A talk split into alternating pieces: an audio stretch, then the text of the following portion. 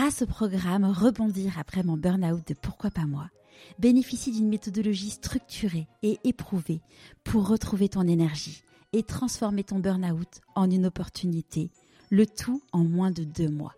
Pour en savoir plus, rendez-vous dans les notes de l'épisode. Souvent, on me disait, mais moi, pourquoi t'écrirais pas un livre? Euh, Ce serait génial, etc. Et puis, à un moment, c'est devenu une évidence, même si pour moi, ça me paraissait lunaire, euh, de, d'écrire un livre. Alors que le premier était un énorme best-seller, Respire est monté au top, euh, au top 5 en, en l'espace de 15 jours. Donc, tu vois, c'est au-delà de moi. Quoi. C'est au-delà de moi et, et parce que tu ne fais plus les choses pour une reconnaissance, tu fais les choses pour partager qui tu es et essayer de faire du bien à une personne sur Terre. Quoi. Et je crois que c'est ça. Faire de son mm. mieux. Je sais que ça peut s'arrêter d'une seconde à l'autre. Moi, ma vie s'est arrêtée d'une seconde à l'autre. J'ai fait un arrêt cardiaque. On sait quand ça commence, mais on ne sait pas quand ça se termine. Et, euh, et comme je sais que ça peut s'arrêter demain, je veux pouvoir me coucher chaque soir en me disant, je peux pas faire mieux dans ma vie. Je suis exactement au bon endroit et, euh, et je réalise exactement mes rêves. Maintenant, derrière cette réussite, il y a aussi beaucoup de peur, il y a aussi, euh, il y a eu aussi beaucoup de chutes. Et c'est ça que j'avais envie de parler de ça parce que souvent c'est complexant de voir quelqu'un qui réussit tout et on a l'impression de se dire bah, bah voilà lui ou elle réussit tout moi je suis nul etc en fait pour réussir bah, il faut prendre les processus et puis dépasser certaines peurs. C'est pas si simple que ça mais tout le monde peut réussir à partir du moment où on comprend que avant d'en arriver là bah, je suis tombée mille fois aussi. Sinon chacun est dans ses complexes de bah moi j'ai pas de chance donc je réussirai pas ou ou euh, moi je, me décourage donc je suis quelqu'un qui est pas courageux. Non. Moi je me suis, je me suis je euh, j'ai procrastiné. Je crois qu'on on mérite tous de de, se révéler tel qu'on est. Et, je crois que quand on est aimé pour ce qu'on fait profondément, euh, c'est extraordinaire. Je suis Charlotte Desrosiers-Natral et je suis heureuse de vous accueillir sur Pourquoi pas moi. On a tous rêvé un jour de changer de vie. Certains ont osé écouter leur petite voix et ils ne le regrettent pas.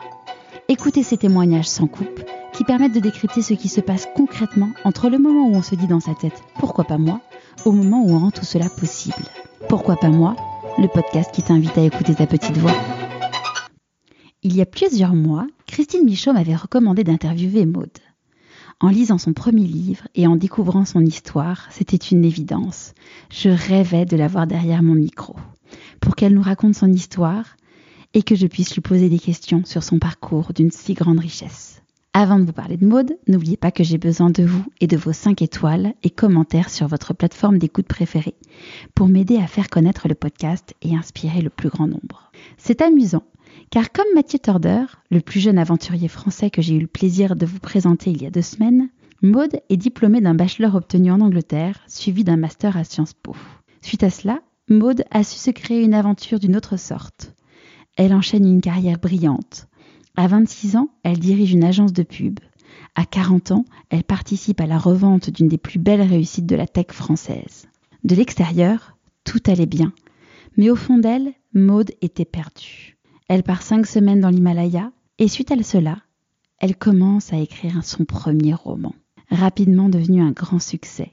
Maude est aujourd'hui auteure de deux best-sellers, coach et conférencière. Je vous souhaite la bienvenue dans l'univers de Maude Ankawa. Bonjour Maude. Bonjour Charlotte. Est-ce que tu pourrais nous... Ben oui, moi aussi. Ben, merci beaucoup d'avoir répondu à, mon invitation. Ça, ça faisait longtemps que je rêvais de pouvoir t'interviewer et je suis heureuse qu'on y arrive enfin. Mais je suis ravie aussi, vraiment, vraiment. Euh, la première question du podcast, c'est je demande à mes invités de se présenter avec l'objet qu'ils ont choisi. Est-ce que tu pourrais nous parler de cet objet, s'il te plaît? Euh, alors écoute, euh, c'est vrai que tu m'as posé la question d'un objet et, je me suis retrouvée bien bien embêtée parce que parce que je suis pas très objet en général. Euh, donc imaginer un objet qui pourrait me représenter, c'est vrai que c'était pas si simple. Alors j'ai sollicité mon entourage, comme je fais souvent quand quand je n'ai pas de réponse et pour eux c'était presque une évidence. et ils m'ont ils m'ont ils m'ont dit mais toi ce qui te représente le mieux c'est c'est ton passeport. Et je dois dire que c'est assez juste parce que parce que euh, il y a une chose dont je ne peux pas me passer, c'est mon passeport parce que j'adore voyager et je passe euh, alors évidemment pas pendant cette période de confinement puisque puisqu'il y a une période assez longue où je pouvais pas m'en servir, mais sinon je passe plutôt la moitié de mon temps dans les avions euh, autour de la planète. Donc donc effectivement, je pense que c'est sans doute le je sais pas si c'est un objet mais en, en tout cas une chose qui me représenterait le mieux, c'est c'est mon passeport. Et pourquoi tu voyages autant? Parce que j'ai j'ai vite compris que le voyage, ça me permettait d'aller changer ma caméra d'angle. C'est-à-dire que, tu sais, on, on, est éduqué dans une certaine religion, dans une certaine façon de vivre, dans, dans, un, dans un pays occidental qu'est la France. Dans, et, et, quand tu vas voyager ailleurs, bah, tu t'aperçois que finalement, tout n'est pas exactement comme on t'a expliqué. En tout cas, il y a différentes façons de voir d'autres choses.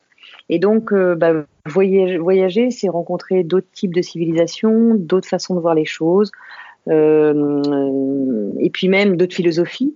Et euh, je, ça m'a permis d'ouvrir ce champ là où je croyais qu'il y avait des certitudes et des vérités. Et finalement, ça m'a permis de, de, de, lâcher un peu mes certitudes et mes vérités pour voir qu'il y avait d'autres façons de voir les choses, d'autres façons de grandir, d'autres façons de d'échanger. Et ça m'aide beaucoup. Et ça m'aide beaucoup. Et j'aime bien euh, revenir dans, Pourquoi pas moi sur euh, d'où viennent, euh, d'où viennent mes invités. Du coup, toi, tu, où est-ce que tu es née Alors moi, je suis une parisienne. En fait, je suis une banlieusarde. Je suis née à Saint-Maurice, tout à côté de, Paris. et j'ai vécu en banlieue parisienne pendant, pendant des années autour de Paris. Donc, je suis, mes racines sont en Ile-de-France. Et, et, du coup, quel type d'enfance tu as eu oh, une, enfance euh, je vivais en fait dans une maison familiale avec mes grands-parents au rez-de-chaussée euh, et, euh, et, nous on avait un appartement avec euh, mes parents et mon frère, donc j'ai un frère. Et, voilà, c'était, c'était, on manquait de rien. Je pense que voilà, avec une, philosophie quand même où il n'y avait pas trop de religion à la maison puisque du côté de mon père mes grands-parents étaient juifs, du côté de ma mère, ils étaient catholiques, donc pas de religion à la maison, ce qui avait acté leur mariage. Euh, les grands-parents s'étaient arrangés pour, pour, pour, dire OK pour le mariage, mais pas de religion à la maison. Donc nous, on a été élevés euh, avec des philosophies, avec le bien, avec le mal, avec, euh, mais pas, mais pas forcément dans une religion. Alors c'est pendant tout un temps, on, on comprenait pas, on voulait faire comme les copains, et puis finalement, moi, ça m'a permis de découvrir toutes les religions, en tout cas de me rendre compte que il y avait, il y avait toujours le même message, qui était un message d'amour dans toutes les religions. Donc c'est comme ça que j'ai grandi. Et au final, tu as choisi une religion après ou tu es resté. Euh, non. Non, j'ai pas choisi de religion. En fait, euh, je voilà, il y, a des, y a des philosophies, la philosophie bouddhisme. Euh, euh, je trouve qu'il y a des choses qui résonnent beaucoup en moi, mais, mais encore une fois, à chaque fois qu'on étudie un texte de religion, on s'aperçoit qu'elles parlent toutes de la même chose, uniquement centrées sur l'amour. Et puis après, les hommes en font d'autres choses, mais mais le, le, le, fond est toujours le même. donc non, je n'ai pas une religion en particulier. J'aime rentrer dans plein de lieux de culte, euh, que ce soit dans une église, dans une mosquée, dans une synagogue, euh, dans un temple. Là où je vais, dans le pays dans lequel je, voyage, je, euh, j'aime ces lieux de, recentrage, mais je ne suis pas d'une religion. D'accord. Et qu'est-ce que, quel type de petite fille tu étais? Alors j'ai été plutôt très joyeuse, j'ai toujours été quelqu'un de, de fédératrice. Euh, donc j'avais toujours un tas de copains autour de moi, euh, j'organisais beaucoup de choses, j'étais plutôt chef de bande. Euh, et c'était un vrai plaisir que de partager avec les copains tout ce que je comprenais, tout ce que j'apprenais. J'ai toujours été très dynamique. et puis je, travaillais plutôt bien sans, sans, forcer à fond. Donc c'est vrai que c'était assez simple de c'était assez simple de, pouvoir faire un peu le pitre quand quand à, finalement quand ça se passe bien à l'école. Donc j'étais oui très fédératrice et, et j'aimais euh, dès le départ je, je, me suis rendu compte que j'aimais beaucoup les gens donc euh, donc j'apprenais des gens aussi et voilà le, le type de d'enfant que je pouvais dans tout Et c'était quoi tes, tes, loisirs du coup quand quand tu étais à la maison ou, ou pendant les vacances? Alors à la maison, euh, très proche de mon frère, on a, on a 13 mois d'écart, donc, euh, donc on était tout le temps pourrés ensemble, on était vraiment comme deux jumeaux. Ouais. Euh, et c'est toujours le cas aujourd'hui d'ailleurs, 50 ans après. Mais, mais voilà, donc on a, on, avait une, on a une relation très très proche depuis toujours. Donc à la maison, on jouait beaucoup ensemble. Et puis, euh, et puis sinon, pendant les vacances, voilà, je voyais souvent des copains. Voilà, dans petite, ma petite enfance, euh, je jouais beaucoup avec mon frère. Et puis après, dès que j'ai eu l'âge de grandir un peu et puis d'être un peu plus autonome, euh, il y avait beaucoup de copains autour, beaucoup de, de vacances avec les copains. Et, et, quand tu étais petite, tu disais, quand je serai grande, qu'est-ce que je ferais comme métier? Je, je répétais tout le temps, quand je serai grande, je ferai un monde meilleur. Ça, c'était mon grand truc. Beau. Quand je serai hein. grande, je ferai un monde meilleur. et donc, je, je, je, disais même pas quand je serai grande, je disais, je, oui, quand je serai plus grande, je ferai un monde meilleur, mais je peux m'y atteler dès maintenant.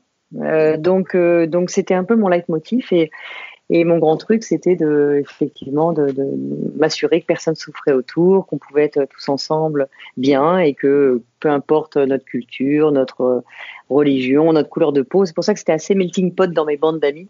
Euh, avec des gens très différents. Euh, le statut n'avait pas d'importance. L'important, c'était d'être ensemble et de partager des choses.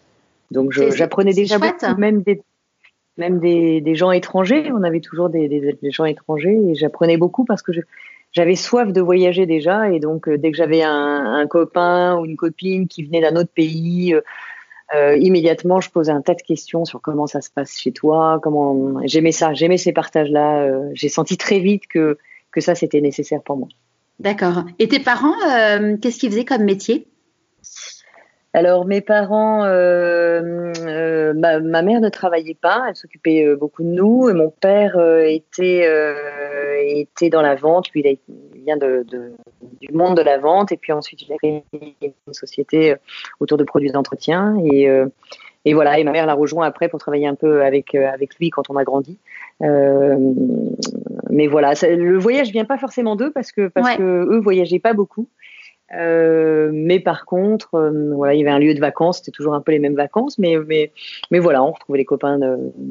il y a par contre toujours eu plus ou enfin plus, plutôt du monde à la maison, c'est-à-dire qu'ils étaient assez sociaux et euh, il y avait vraiment du monde à la maison et ça, ça j'aimais ça.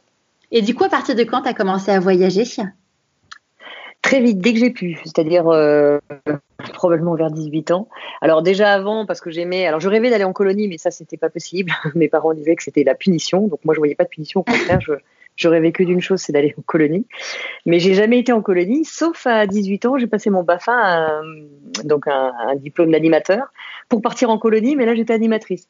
Donc euh, pour me payer les vacances euh, le, entre, le, entre juillet et août, tu vois, pour, euh, les petits boulots de vacances. Donc j'ai passé mon, mon diplôme d'animatrice et je suis partie. J'ai commencé à partir en colonie parce que parce que j'avais ce diplôme d'animateur, mais avant c'était pas possible. Donc donc donc voilà, j'ai commencé à voyager comme ça et puis après très vite dès que je, justement je gagnais un peu d'argent dans mes études, hop, je, je, je, partais, je partais là où je pouvais, et puis je, me, je partais pour pas cher.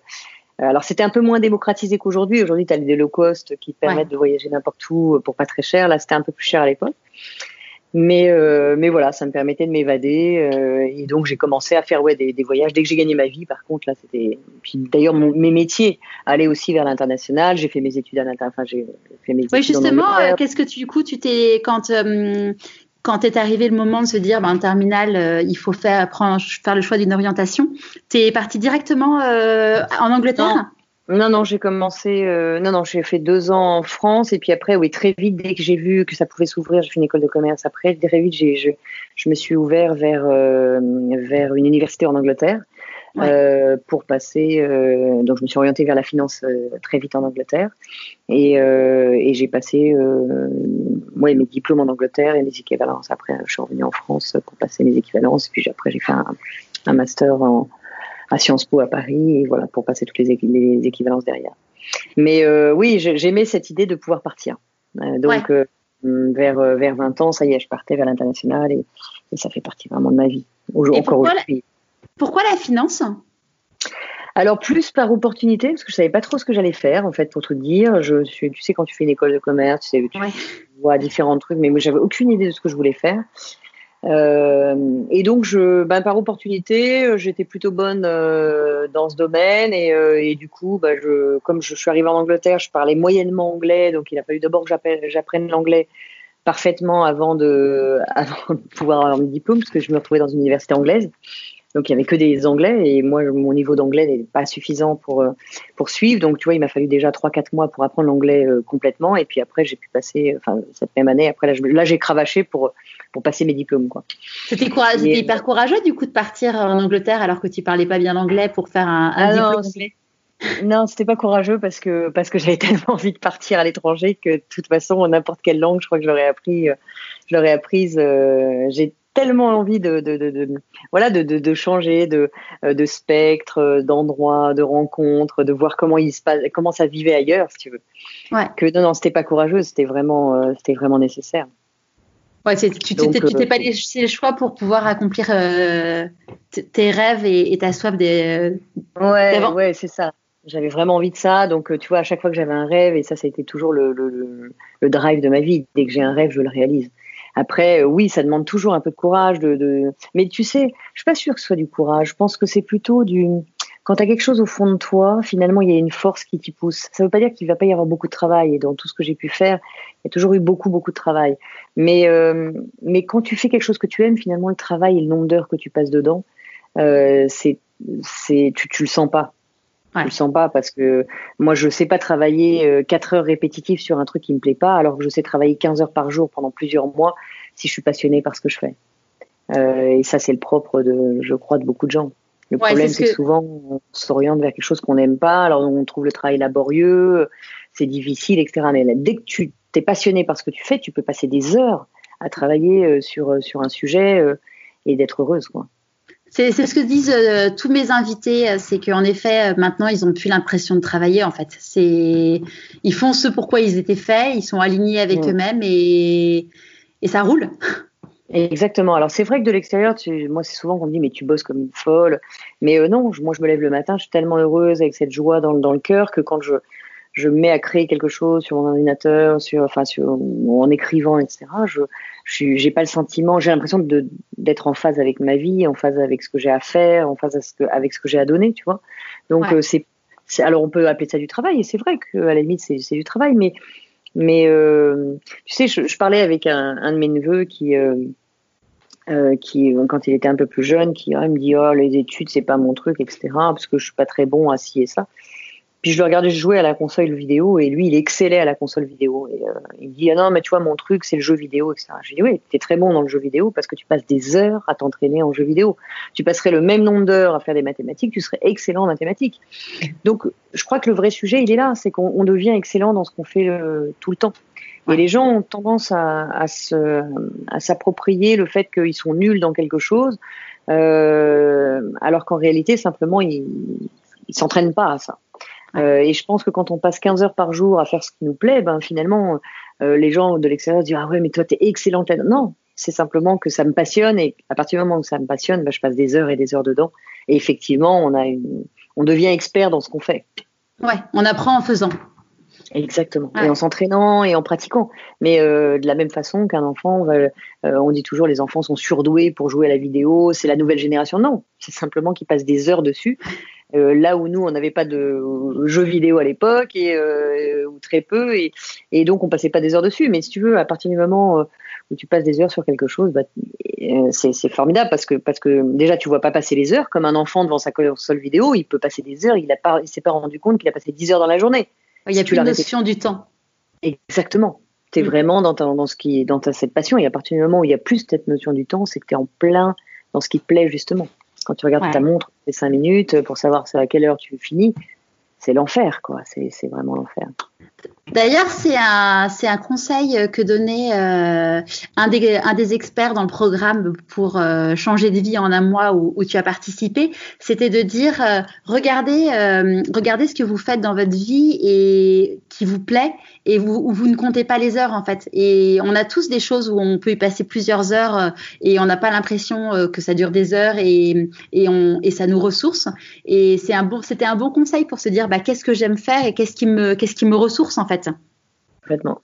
Complètement, c'est vraiment ça. Et puis surtout, souvent la question c'est mais oui, mais comment on fait pour se retrouver soi-même? Parce que c'est bien beau, moi j'ai un boulot, j'ai des crédits, etc. Et euh, j'entends qu'il faudrait que je fasse quelque chose qui me plaise, mais je sais pas parce que je sais pas comment faire. Mais je crois qu'une des premières clés, c'est ça, c'est de, de, de, de, voir là où on, on, se rend compte que les heures euh, n'ont plus de limite et que le temps n'existe plus. À partir du moment où ça vibre tellement, ça nous prend au trip bah, c'est que là, on a un début de, un début de, de solution dans ce qu'on peut faire. Ouais, carrément. Et, et, donc, du coup, tu finis major de ta promo à Sciences Po. C'est super bien. c'est très bien formé. et euh, ça, comment tu le vis? Parce que c'est enfin, génial. C'est. Euh... Je crois que tu sais, après, tout ça n'est qu'une question d'ego, parce que quand tu sors avec un diplôme, que tu sois major, pas major, ou peu importe, la réalité, c'est que tu as un diplôme, ça t'ouvre des portes et, point. Euh, ça change rien à ma vie d'être major ou pas major. Je, je, je, pense que le vrai sujet, c'est plutôt, euh, euh c'est plutôt de, de, suivre des études. Moi, j'ai suivi des études, mais j'avais pas du tout de, je savais pas où ça allait mener. Tu vois, je, je euh, j'avais le sentiment que ma vie, elle était euh, dans le partage, dans le. Donc, il a fallu que je donne un, un sens à ce que je faisais. Et tu vois, l'entreprise, parce que j'ai fait des études euh, liées à la finance, donc ça, ça s'est dirigé vers l'entreprise. Euh, pour moi, l'entreprise n'avait qu'un sens qu'à partir du moment où il y avait un partage humain, parce que quel que soit le produit, euh, ah, c'est avant tout une équipe et une équipe humaine. Tu n'es pas, euh, pas face à des robots, tu es face à une équipe. Euh, et voilà, l'aventure commence un peu comme sur un bateau. Tu sais que tu vas traverser l'Atlantique, tout le monde, tout l'équipage est sur le bateau. Même si tu as un excellent bateau, si tu as un équipage qui fait rien avec toi, même si tu es le commandant de bord, euh, ou bah, qu'est-ce qui va pas le commandant de bord, le, le capitaine, euh, qu'est-ce qui va se passer? Il se passera rien. Je veux dire, le bateau, il va aller euh, forcément au tas si, euh, si tout le monde s'y met pas et, et si il n'y a pas un enthousiasme de chacun à faire son boulot. Bah, une entreprise, c'est ça. Et moi, ce qui me passionnait, c'était les relations humaines. Donc donc dans l'entreprise, j'ai trouvé mon, bonheur absolu quand j'ai compris que voilà, euh, si on voulait de la rentabilité là où ce pourquoi j'étais payé euh, par des investisseurs pour, pour faire des boîtes, euh, bah des, faire grandir des boîtes, bah c'est pas de, de, de, trouver la rentabilité qui m'intéressait, même si la stratégie d'entreprise, c'est vraiment ce qui m'intéressait. Le vrai sujet, c'est comment humainement on peut être heureux au travail. Si chacun est heureux dans ce qu'il fait, même si ça demande beaucoup de travail, alors là, la créativité est extraordinaire. C'est, euh, quand on voit aujourd'hui les, entreprises, euh, notamment celles qui sont soulevées de fonds, euh, l'humain, on, l'humain est quand même complètement passé euh, en dehors des préoccupations et c'est la, rentabilité, rentabilité. Ton discours doit, j'imagine, aujourd'hui, parce que bon, on, en revient de tout ça, doit, doit résonner dans, dans pas mal de personnes, je pense. Oui, et puis tu sais, il y avait, euh, enfin moi je me suis rendu compte qu'il y a eu un vrai changement de paradigme avec les jeunes euh, et les nouvelles générations, puisque bon donc moi je suis dans le monde de l'innovation, enfin j'ai été longtemps dans le monde de l'innovation, et quand tu arrives avec un projet devant des investisseurs, tu leur expliquais ton projet d'innovation, il fallait euh, qu'ils mettent des, millions sur la table pour que ça puisse avancer. Et nous, dans notre éducation, tu sais, enfin moi je, suis des années 70, donc dans, notre génération, tu avais des investisseurs qui, te passait de l'argent, tu disais un peu oui à tout. Aujourd'hui, les jeunes, ils arrivent avec un projet et ils expliquent leur projet. Tu as les investisseurs qui, de la même façon, disent bon, bah, ok, ça marche, mais tu m'enlèves ça, ça, ça. Et là où nous, on n'avait pas le courage de dire non, non, mais euh, si, si on enlève ça, ça n'a plus de sens. Euh, nous, on disait oui, bon, bah, ok, on va enlever ça, et puis on prenait les millions. La, la, réalité, c'est que les gamins, ils arrivent avec une autre vision des choses. Et non, non, si on enlève ça, ça, ça, ça n'a plus de sens, donc ça m'intéresse pas, je préfère aller voir un autre investisseur. Mhm. Et ça, il y a eu cette autorisation qui a été très différente de la nôtre. Je te parle des jeunes de 25-30 ans aujourd'hui, euh, donc qui, euh, qui ont 20 euh, ans de moins que moi, si tu veux. Et, et moi, j'ai envie de les aider à ça parce qu'ils ont le courage de dire les choses, qu'on leur a laissé cette liberté à leur âge de s'exprimer. Ouais. Et, et, ça change complètement les choses. Donc, non, je crois que là, il y a une vraie, il y a un vrai discours. Les jeunes aujourd'hui veulent avoir du sens dans ce qu'ils font. Nous, on a été éduqués avec une certaine rentabilité, avec euh, pas trop. Le, bonheur était quelque chose de compliqué dans les entreprises. Aujourd'hui, moi, je me rends compte quand j'ai repris des boîtes, parce qu'après euh, la dernière qu'on a vendue à, Dassault, euh, j'ai continué à, travailler pour des sociétés et lever des fonds, et je me suis rendu compte que la stratégie, en tout cas la méthode de management que j'ai mis en place, qui est vraiment une méthode de management qui est qu'à partir du moment où chacun est heureux dans ce qu'il fait, il devient créatif. Et quand tu es dans le monde de, de la recherche, demander à des ingénieurs de ne pas se tromper, ça paraît fou, quoi. Et tu as des investisseurs qui disent non, non, on a, voilà, on n'a pas le temps de se tromper. Mais si, on, a, on doit faire que ça, se tromper. Parce que si on veut faire de la recherche, il faut se tromper. Et c'est en se mm. trompant, en amenant 1000 idées par jour, et en en, en ayant 999 de fausses, ou d'à côté de la plaque, ou dans l'erreur, qu'on va trouver le chemin. Donc, tu vois, le, le, le, le vrai sujet, c'est un, un, discours inverse que moi je mets en place dans les sociétés, qui est au contraire, faites des erreurs, amenez des idées, et c'est au capitaine de trier euh, et de prendre les responsabilités de, du chemin qu'on va suivre. Mais euh, ça, ça change tout. Ouais, c'est euh, un truc qu'on est fait dans les dans les entreprises aujourd'hui, on est fait à si tu fais une erreur, euh, tout le monde va te regarder en mode il a fait une erreur. J'ai interviewé euh, Laura Di qui est euh, qui est championne du monde de rugby. Et aujourd'hui elle fait pas mal de conférences sur bah, sur justement l'esprit d'équipe dans les entreprises. Et elle disait en fait quand quelqu'un fait une erreur sur le terrain, bah voilà, euh, quelqu'un a fait une erreur sur le terrain, soit tout le monde le monte du doigt et de toute façon, bon bah là, le jeu il est c'est fichu, ils perdent, soit ils en profitent, enfin ils en profitent, euh, ils essayent de transformer ça tous ensemble en une opportunité en fait. Et, et c'est vrai que c'est l'expérience quoi. En fait, en plus l'erreur, je veux dire, si tu, euh, si tu parlais à Pierre et Marie Curie, ils ont fait euh, combien d'erreurs pour avoir la vraie recherche C'est pas des erreurs, c'est simplement le chemin. C'est comme si on disait à un enfant qui apprend à marcher, s'il tombe, il fait une erreur. Non, euh, tomber fait partie du processus de réussite. Euh, et, moi, je dis d'ailleurs toujours, la réussite, c'est se relever une fois de plus que d'être tombé. Mais quand tu apprends à marcher, quand tu apprends à parler, eh ben, tu fais que des erreurs au début.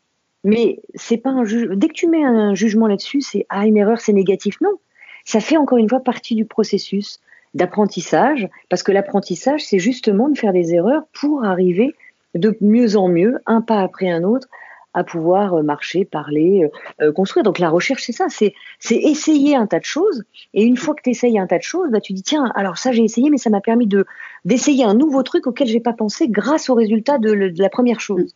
Et là, tu commences à construire quelque chose. Tu vois, euh, c'est ça le vrai sujet. Et, et, c'est ce que j'apprends vraiment aux, jeunes aujourd'hui, et même aux moins jeunes. Euh, euh, au contraire, de d'arrêter de, de, mettre un jugement sur le mot erreur. Parce que erreur, c'est mal, réussite, c'est bien. C'est faux. La réussite fait partie intégrante, enfin, plutôt l'erreur fait partie intégrante de la réussite. Oui, et puis tu apprends plus de, apprends, plus des erreurs que des réussites en général. La réussite quelque chose, oui, mais, mais, mais quand bien même, j'allais dire, il n'y a pas de réussite possible sans faire d'erreur. C'est mm. impossible. Tu ne peux pas, il n'y a aucun individu au monde qui pourra dire j'ai appris la langue française sans faire d'erreur. J'ai appris à marcher sans tomber. Euh, j'ai appris, euh, euh, j'ai réussi dans mon. Moi, si je parle d'un livre, j'ai écrit mon livre, mais j'ai jamais réécrit une phrase. C'est pas possible. Mm. C'est impossible. C'est-à-dire que la réussite, on réussit à partir du moment où on accepte justement ce processus de tomber, de faire des erreurs, de euh, c'est ça réussir, c'est prendre ce chemin-là. On trébuche, on tombe, on se prend des critiques, et sans ça, mais il vaut mieux pas commencer. Parce que la réussite, encore quand je dis vaut mieux pas commencer, en réalité, c'est même pas tant ça, c'est qu'il va y avoir un processus de souffrance qui va se mettre en place justement parce qu'on n'accepte pas ça. Tu vois, quand euh, moi j'ai, j'avais essayé à un moment très tardivement de, c'est l'échec de ma vie. Et quand je dis échec, pourquoi échec? Parce que à partir du moment où tu te relèves pas une fois de plus que tu tombes, bah, ça s'arrête. Et l'échec, c'est quoi? C'est d'arrêter avant de réussir pleinement. Donc, euh, je te parle de ça parce qu'il y a une chose que j'ai jamais réussi à faire, c'est du roller. Alors, ça paraît complètement ridicule pour plein de gens, euh, mais mais donc j'ai pris des cours, j'ai pris voilà. Alors j'arrivais à bien sûr, à me tenir sur mes trucs au bout d'un moment, mais j'ai jamais pris de plaisir à en faire parce que j'étais trop crispée. J'ai pris plusieurs heures de. à quel âge t'as pris des cours Très tardivement, euh, vers euh, je sais pas 35 ans. Donc tu vois, c'était euh, c'était j'aurais voulu peut-être plus petite, mais enfin bon. Donc et, et, alors j'ai trouvé ça génial. Par contre, dans, dans ce processus qui était la première chose qu'on t'apprend à faire quand, quand, quand tu fais du roller, c'est d'apprendre à tomber. Parce que de façon sûre, tu vas tomber. Et c'est vrai pour tout. Euh, tu vois, et, j'ai trouvé ça génial comme processus. D'ailleurs, je l'ai mis en place dans les, entreprises. Alors, non pas apprendre à faire du roller, j'en serais bien incapable, parce que le problème, c'est pas en faire. Mais donc, pour moi, c'est l'échec de ma vie parce que je me suis dit à un moment, ben non, j'arrête. Et tant pis parce que j'avais quand même envie de le faire. Et puis après, c'était plus une question de, voilà, j'ai pas envie de tout me casser, tu vois, à mon âge, je, préfère rester entière et donc c'est un choix. Mais euh, si j'avais persisté, j'en aurais fait comme tout le monde, c'est évident. Mais tu vois, la notion de plaisir n'était pas euh, euh, aligné avec le fait de, me faire vraiment du mal.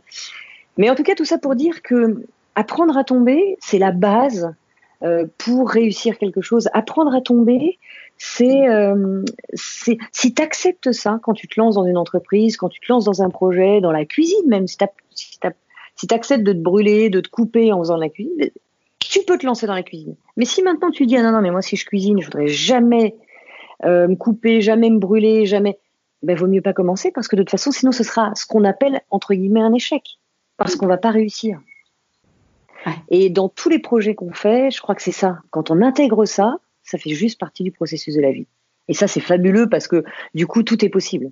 Si tant est que, encore une fois, euh, bah, ce couple risque, euh, risque euh, et pourquoi motivation donc hein, la motivation que tu as en face? Moi quand je pourquoi j'ai arrêté le roller? Parce que la motivation n'était pas assez forte par rapport au risque que je prenais physiquement de me blesser etc donc je, à un moment j'ai arrêté. Mais mais quand tu as une motivation forte et que tu acceptes simplement de, de, de, de, tomber, de te prendre des critiques, de, et eh ben tout va bien parce que quoi qu'il, tu vas réussir. Ça, c'est vrai pour tout le monde. Ouais, c'est, tu vois, j'en parlais hier, j'ai interviewé Mathieu Torder, qui est un, le, plus, le plus jeune explorateur euh, français et hum, qui a rejoint le pôle Nord et au, pôle Sud en, en, 50 jours. Et il disait, bah voilà, sa première expédition, euh, euh, il, a, il, a pris, il a emprunté un vélo de quelqu'un, il avait jamais fait plus de 50 km de vélo. Il s'est enchaîné, je sais plus combien de centaines de kilomètres en, pendant les vacances. Et en fait, il a appris en faisant. Et puis, bah voilà, il a, tout n'était pas parfait, mais il y a un moment, si tu te mets trop de barrières, tu vas jamais en fait. Et tu vas jamais, exactement, exactement. Et avant d'y aller, vraiment d'accepter ce processus.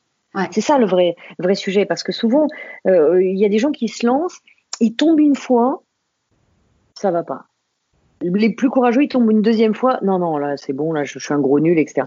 Les très très très courageux vont essayer une troisième fois, mais, mais, mais, forcément, on va tomber plus, enfin, malheureusement, plus de trois fois. Et encore une fois, euh, je l'explique, quand, quand on apprend à marcher, on tombe en moyenne 2000 fois de tout son poids. Donc, moi, ma barre, c'est 2000 fois. Tant que je suis pas tombée 2000 fois, eh ben, je continue. Donc, euh, et tu t'aperçois que des fois, 10, 12 fois, ça suffit. Mais 10, 12 fois, il y en a combien qui acceptent de tomber 10, 12 fois avant de continuer? Tu vois, c'est, c'est ça le vrai sujet. Donc, euh, mm-hmm. oui, tu as raison. Et ce que disait cet explorateur, c'est, c'est juste, de toute façon, quand tu commences, c'est moins bien que quand tu le fais la deuxième fois, qui est encore moins bien que quand tu le fais la troisième fois. Et puis après, tu le fais 20 fois, 30 fois, 40 fois, et là, tu commences à, ça y est, c'est parti. Tu... Donc, euh, ça demande toujours un effort, c'est vrai. C'est en ça que c'est courageux, de toute façon, de se lancer. Ouais, au début, euh, et puis après, on, apprend, et puis, euh, et puis on, se lance, on se lance après des nouveaux challenges, et, et c'est reparti pour un tour. Exactement, et on progresse petit à petit, et c'est comme ça que vient la confiance, et la réussite est très vertueuse. Parce que plus tu réussis, plus tu as confiance en toi, et plus tu as confiance en toi, plus tu te lances, et plus tu te lances, plus tu réussis, etc. etc. Alors que bien souvent, les gens font une fois, et puis, oh non, je, je suis nul, de toute façon, je suis pas un entrepreneur, j'arriverai à rien. Et puis finalement, ils ne font plus. Et parce qu'ils font plus, ils sont terrorisés à l'idée de faire une petite chose. Et finalement, bah, il n'y a rien qui réussit parce que euh, on part de loin. Donc, le plus on avance, le plus on ose, le plus, bah, c'est parti, et ça devient vertueux. Ouais, ça, on, on rentre dans une belle spirale. Exactement. Euh, et, donc, euh, pour reprendre ton parcours, donc tu, sans, rentrer dans les détails de toutes tes expériences, tu as, dirigé une, agence de com, de pub, mhm. plus exactement. Euh, c'est à ce moment-là où tu as eu ton problème, ton gros problème de santé? J'ai vendu mon agence de pub avant la bulle. Ça, quand on fait partie de la finance, on se rend compte que les arbres montent pas au ciel. Donc, j'ai bien senti le vent là-dessus. Donc, j'avais vendu mon agence et, et là, on m'a dit que c'était un problème congénital. Euh, une communication interauriculaire, qui est une communication entre les deux auricules du cœur. Et, euh, et, oui, je me suis fait opérer du cœur à, enfin, à 27 ans. Ouais. Et là, ça a été un petit peu euh, voilà rock'n'roll. C'était une, voilà, une, opération qui, qui, est maintenant courante, mais qui n'était pas forcément complètement. Et puis, ça reste une opération du cœur. Et donc, voilà, j'ai dû m'arrêter. Mais euh, mais très vite, euh, voilà, dans une hyperactivité quand même. Moi, j'avais beaucoup de mal à, à, le dire. Je vais passer euh, six mois ou un an à l'IT, donc ça, c'était pas possible. Et, et, voilà, je suis remontée en selle assez vite. Et, et oui, c'était juste après la vente de, de, mon agence de pub. Ouais. Et ce que j'imagine, ce que, ce, que tu, ce que tu mettais sur ton site, je crois que tu es retourné en selle quasiment deux semaines après l'opération. Qui pouvait être considéré comme de l'inconscience par, euh, par l'extérieur, j'imagine. Oui, un peu. en fait, le, le, sujet, c'est euh, que, hum, évidemment, pour avoir parlé beaucoup avec les médecins et cardiologues, euh, le, le vrai sujet, c'était surtout de. je crois que tout à chacun, on a des modes de fonctionnement qui sont assez différents. Moi, ça me, à cet âge-là, ça me paniquait de me dire, je vais rester enfermé dans un lieu où je pourrais rien faire, enfin rien faire. Euh, la rééducation, le machin, ça, ça me paraissait lunaire. donc effectivement, j'avais besoin d'occuper mon cerveau. Et effectivement, la meilleure façon de l'occuper, c'est de partir, repartir dans des projets de création de boîtes et autres. Euh, ce qui était pas, enfin c'était une façon de nier le corps aussi, et ça je me rendais pas compte à l'époque. Si tu veux, pour moi, je vivais vraiment que qu'au niveau du cerveau. Euh, quelqu'un de très mental et, euh, et donc j'avais j'ai nié pendant des années le corps, ce qui m'a valu plusieurs opérations d'ailleurs, et pas que du cœur, mais mais voilà, j'entendais pas mon corps. Donc oui, évidemment, c'était avec, avec, le recul aujourd'hui, je, je sais dire que c'était de l'inconscience. À cette époque-là, c'était la conscience que de toute façon, c'était moins mal. Euh, que, que de s'enfermer euh, un temps dans, euh, ou six mois dans, dans un endroit et de ne pas pouvoir bouger vraiment. Et, comment réagissait ton entourage quand tu as dit que tu allais recommencer à, à bosser? Bah, ça a été compliqué parce que parce que parce que déjà c'était des charges sur des charges. T'imagines les médecins, on va pas c'était c'était déjà un temps en hôpital et puis après il fallait que j'aille en, en, maison de rééducation pendant trois ou quatre mois. Euh, donc là, euh, à 27 ans, si tu veux, tu as, plus 5 ans, donc tu as, quand même le droit de.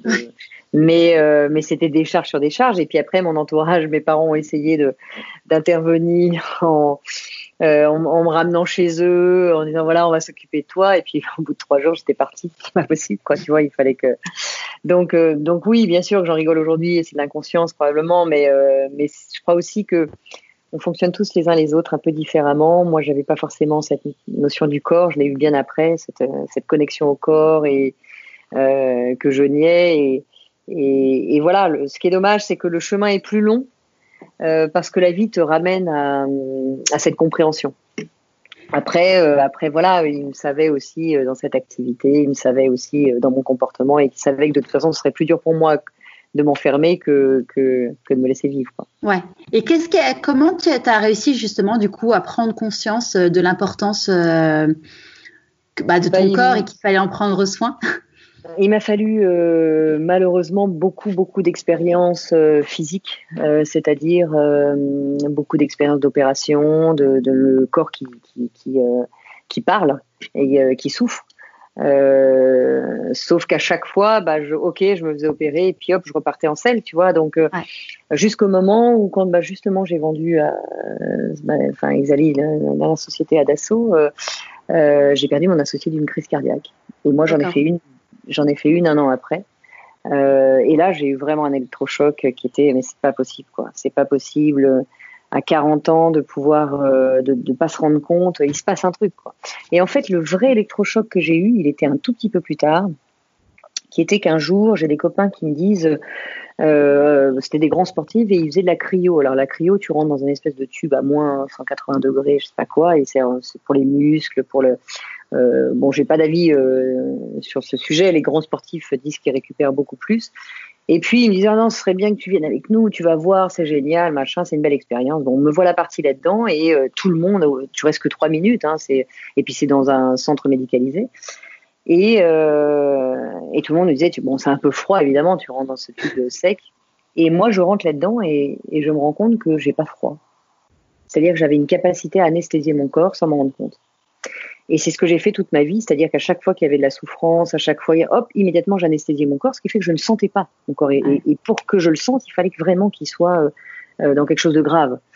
Et donc là, j'ai eu un électrochoc parce que je me disais, bah, attendez, c'est froid, enfin, vous êtes des chochottes, c'est, c'est froid, oui, c'est, pas chaud, mais enfin. Euh... Et là, j'ai compris, tu vois, que quand ils me regardaient tous jusqu'au médecin, euh, là, je me suis dit, là, j'ai un problème.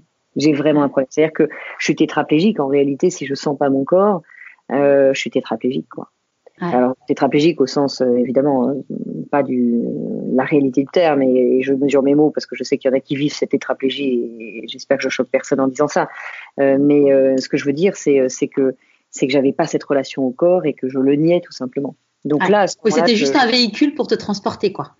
Ouais, c'est ça. Et puis, ouais. euh, et puis qui me suivait partout. Et, euh, et ok, s'il y avait un coup de calcaire, on passe sur le billard et puis hop, on résout le problème. Et puis, euh, mais tu vois, c'est, enfin, j'en parle comme ça, mais mais c'était c'était ça, quoi. Ouais.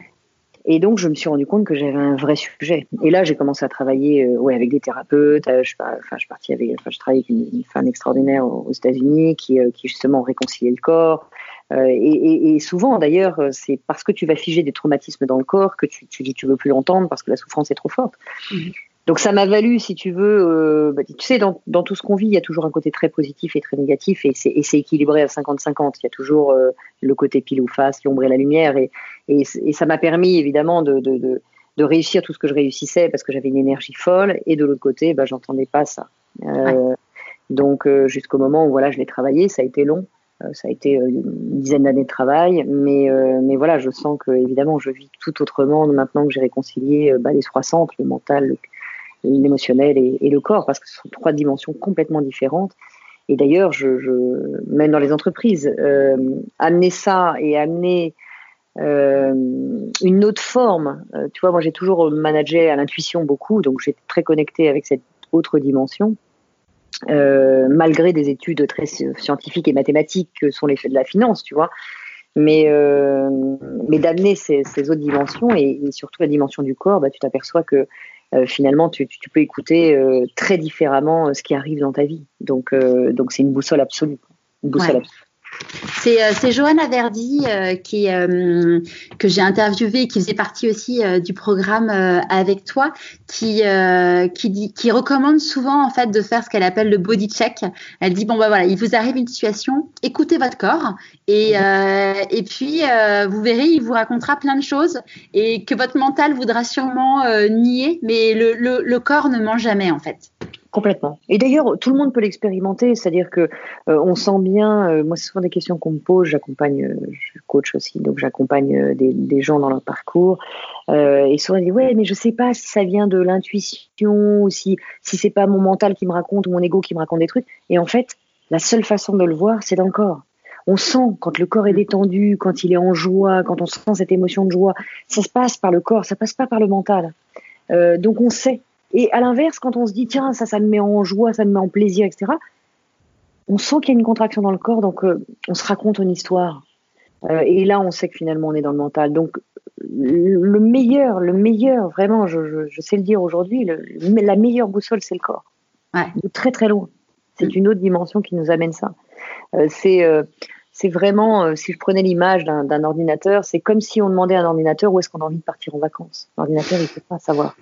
Par mmh. contre, une fois que tu sais où tu veux partir, que tu as connecté ce qui a du sens pour toi, ce qui, alors là, l'ordinateur, il peut t'aider à, à, trouver euh, mille façons d'y de, d'y accéder, euh, euh, d'aller euh, croiser des informations sur ta destination et, et t'apporter mille informations. Mais l'ordinateur lui-même, il sait pas, il peut pas savoir ce qui est, euh, ce qui, là où toi, au fond de toi, tu as envie de partir. C'est clair. C'est euh, Daniel Bloin que, que j'imagine que tu dois mmh. connaître parce que c'est un ouais. ami de Christine ouais. Michaud. Euh, ouais. Daniel, il dit, euh, il dit, bah, vous pouvez pas demander aux autres ce que vous avez envie de faire. Enfin, si, enfin, s'il y a que vous qui mmh. vous connaissez vraiment en fait. Et tu peux pas demander à ton mental non plus, ni aux autres, ni, au, ni à ton mental. Ton mental, lui, ne fait que comme l'ordinateur, croiser des informations, des connaissances, etc.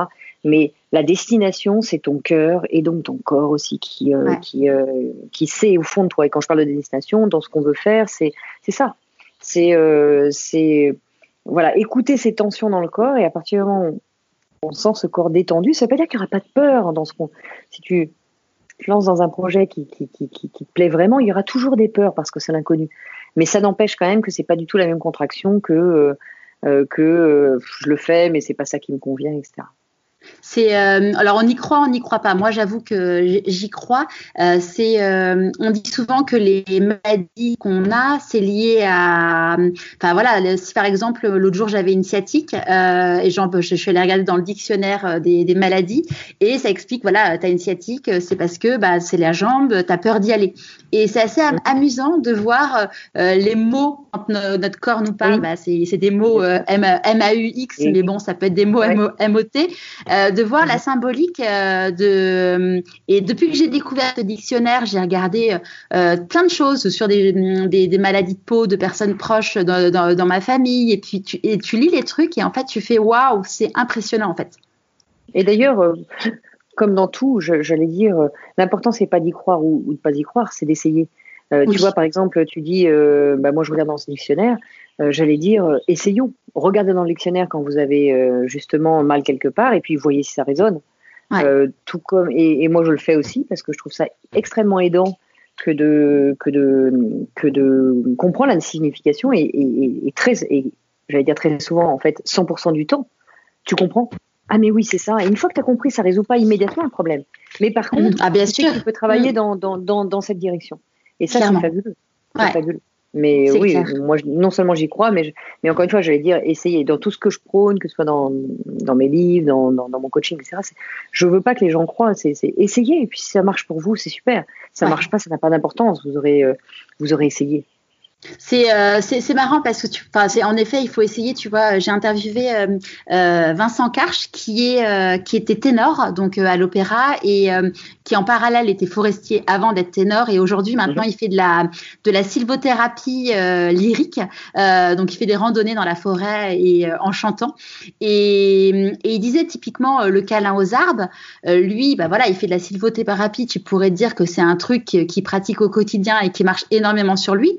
Il dit bah moi ça marche un petit peu, mais il y a des gens où ça marche beaucoup plus et c'est pas leur métier. Et en fait, euh, on, a souvent trop de préjugés ou de, on se dit, on, on imagine que, mais en fait c'est pas comme ça que ça se passe quoi. Bien sûr. Bien sûr, et puis, et puis je crois qu'on met beaucoup de choses avec euh, dans, dans, dans, le même sac. Dès qu'on connaît pas quelque chose, on n'aime pas, l'ego n'aime pas, l'ego juge, etc.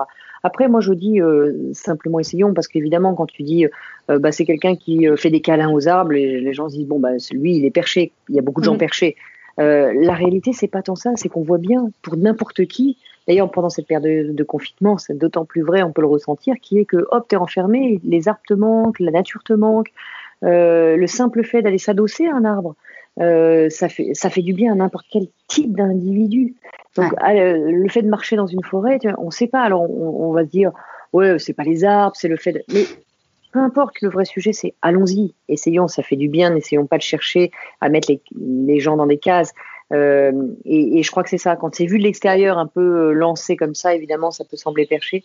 La réalité, c'est qu'on est une matière vivante ou une, une vibration qui fait qu'on n'est pas déconnecté euh, ni des uns des autres, mais ni du, du reste de, des êtres vivants, que ce soit des, animaux ou des, des, plantes ou des arbres. Évidemment que qu'on est tous connectés. Donc sans ça, bah, il nous manque une partie de nous. Carrément. Et hum, d'ailleurs, euh, c'est quelque chose dont tu parles beaucoup dans ton premier livre. Euh, avant qu'on parle bah, de, ce livre, tu, après la vente du coup d'Exalide, tu es parti euh, au Népal. parti tu as organisé ton voyage en quatre jours euh, pour partir cinq semaines. Comment ça t'est venu euh, à l'idée de dire euh, je vais partir au Népal?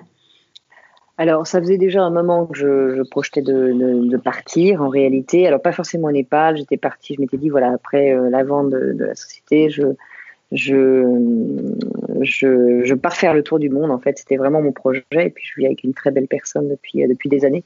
ça fait 21 ans qu'on est ensemble. Et, et à ce moment-là, euh, c'était oui, oui, on va partir. Et puis au moment où, sachant que je m'arrêterai jamais de travailler vu moi, vu euh, la façon dont je travaille depuis que j'étais née. Et puis quand j'ai dit mais ça y est, là je vends et puis on part, euh, là ça a été un petit peu plus en recul et, du coup je me suis pris comme un mur parce que moi mon coup d'après j'avais l'habitude de, vivre avec des coups d'après.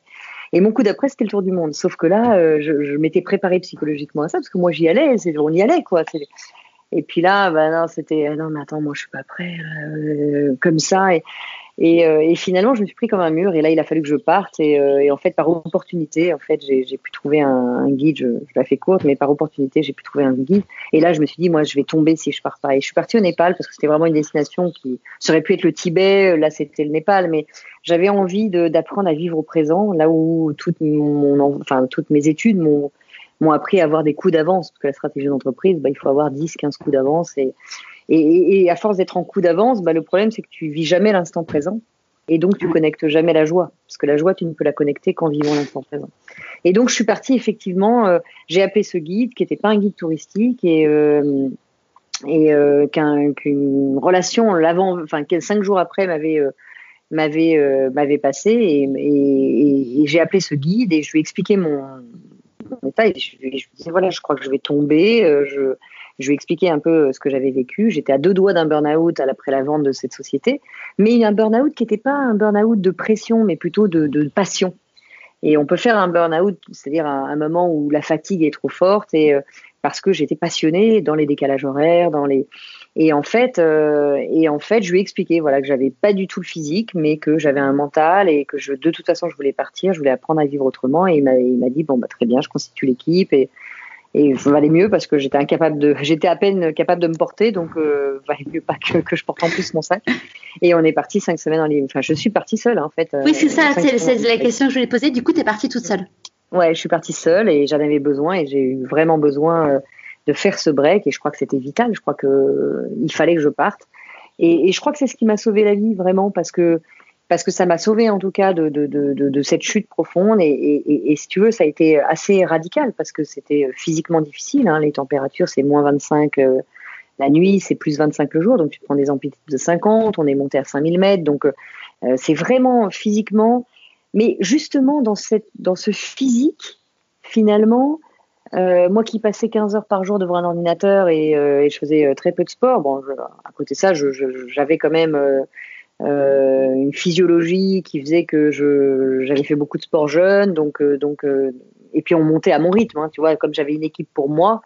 on montait à mon rythme. Hein, il n'y avait pas de course, il y avait pas, il y avait pas de. Le but c'était pas de faire un maximum de kilomètres par jour, c'était plutôt d'aller à mon rythme et puis d'apprendre à, à, reconnecter avec le présent. Donc beaucoup beaucoup de silence, beaucoup de.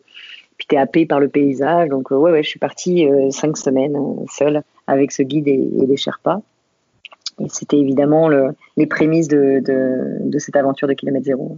Ouais, ton, ton, premier roman. Donc du coup, quand tu rentres, euh, quand tu rentres en France, euh, enfin déjà là quand tu pars, donc euh, comme tu disais, t'arrivais même plus à te porter toi-même. Euh, comment comment ton entourage t'a accompagné pendant cette période avant avant justement ce voyage et au moment où tu Alors pas, le voyage, tout le monde a été un peu le moment. alors déjà quand je, je décide de partir, bon personne n'essaie de me retenir parce que j'ai toujours euh, été très décidée dans ce que je faisais dans la vie. Donc à partir du moment où j'avais un truc dans la tête, je l'avais pas ailleurs et de toute façon, euh, quand j'ai un truc dans la tête, dans le cœur, personne peut m'arrêter. Donc ça, mon entourage a très vite compris que c'était pas possible. Alors surprise, ça c'est sûr, en disant mais comment ça tu pars euh, ça, Oui, oui, ça y est, je pars dans quatre jours. Mais comment ça avec qui? Enfin bon. Et, et voilà, et j'ai toujours suivi ces intuitions là, et ça, enfin tout le monde m'a toujours encouragé dans tout ce que je faisais. En tout cas, j'ai la chance, euh, voilà, d'avoir une famille avec moi, d'avoir des amis qui sont très proches euh, avec moi et qui ont toujours cru en moi. Donc à aucun moment personne n'a jugé de, de ce départ. Euh, ils étaient un peu inquiets forcément, hein. mais bon, à côté de ça, je voyageais toujours beaucoup. Enfin, à travers mon travail, j'ai toujours voyagé beaucoup et seul, donc, euh, enfin voilà, je suis pas, je suis pas perdue dans le voyage.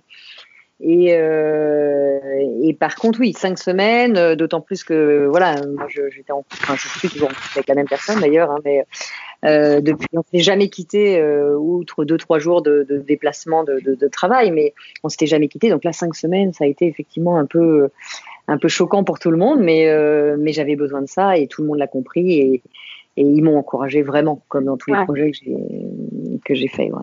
Et quand ça c'est très important. Très, quand très tu, important, ouais, quand, tu, quand tu voyais que tu n'allais pas bien, euh, est-ce qu'il te disait tu devrais ralentir ou ouais, il disait de façon... Bien sûr, bien sûr, bien sûr. Bien sûr, mais euh, moi je l'entendais pas forcément. Et combien de fois on m'a dit des mots de calme-toi, tu, tu, tu, là tu, je, je, sens que tu t'écoutes plus ton corps, t'es plus. Et euh, je disais ouais, ouais, vous avez raison, mais j'entendais rien quoi, j'entendais rien du tout. C'est ça le problème. Et puis après, es dans, là pour le coup dans un cercle vicieux où, où de toute façon tu peux pas arrêter quoi parce que tu as toute une équipe avec toi, tu as toute une boîte à tenir, as... tu peux pas arrêter. Ou alors, enfin, si, tu peux arrêter. En tout cas, avec le recul, je sais que j'aurais pu faire des choses autrement, m'entourer davantage, euh, recruter davantage. Mais voilà, tu vois, c'est ces erreurs-là que euh, que j'ai pas su faire à ce moment-là. Et, bien sûr que mon entourage le voyait. Euh, et, moi, j'ai eu la chance de, bah voilà, de, survivre. Je, je, dis, mon associé, euh, lui, euh, il est resté, quoi. Donc, euh, donc, euh, donc voilà. Je pense qu'à un moment, euh, ouais, on peut éviter des écueils et, c'est sûr que apprendre à s'écouter, écouter son corps et, écouter son entourage. Moi, je dois mmh. dire qu'aujourd'hui, c'est très souvent, je, je, me fais redresser la tête en disant, attends, mode là, tu, t'entends pas un truc. Parce que c'est des gens et c'est vrai que l'entourage c'est quelque chose de fondamental dans la vie des gens qui sont avec toi qui croient en toi et qui sont toujours bienveillants avec toi. Euh, ça c'est fondamental parce que parce que tu sais que quand ils te disent quelque chose c'est pour de vrai. C'est pas pour jalouser c'est pas pour euh, t'ennuyer c'est pas. Et ça de constituer un, une base solide dans son dans son quotidien c'est fondamental ça je crois que c'est une des, des plus grandes clés de ma vie euh, une des plus grandes richesses de ma vie d'ailleurs que d'avoir euh, des gens que j'aime et des gens qui m'aiment profondément et qui peuvent m'aider à voir les choses euh, parce que des fois on n'a pas assez de recul. Ouais. C'est mon mari qui parfois il, me challenge sur des trucs et ça m'énerve donc je, je, deviens un peu agressive et il me dit mais tu sais n'oublie jamais une chose je t'aime et donc si je te dis les choses c'est pour ton bien et c'est parce que je, je, je, je, prends soin de toi et c'est vrai que je me le dis de plus en plus, tu vois, quand il me dit des trucs et que ça m'énerve, je me dis, ok, il dit pas ça pour m'embêter, euh, il dit ça pour mon bien, et, et, du coup, ça me fait prendre le truc avec un autre regard. Et mhm. même si, voilà, ça m'énerve quand même parce qu'il y a des trucs que tu n'as pas envie d'entendre, euh, bah, en fait, euh, ça fait quand même du bien de les entendre au final, quoi. Et si d'ailleurs ça nous énerve, c'est bien que quelque chose en nous est touché.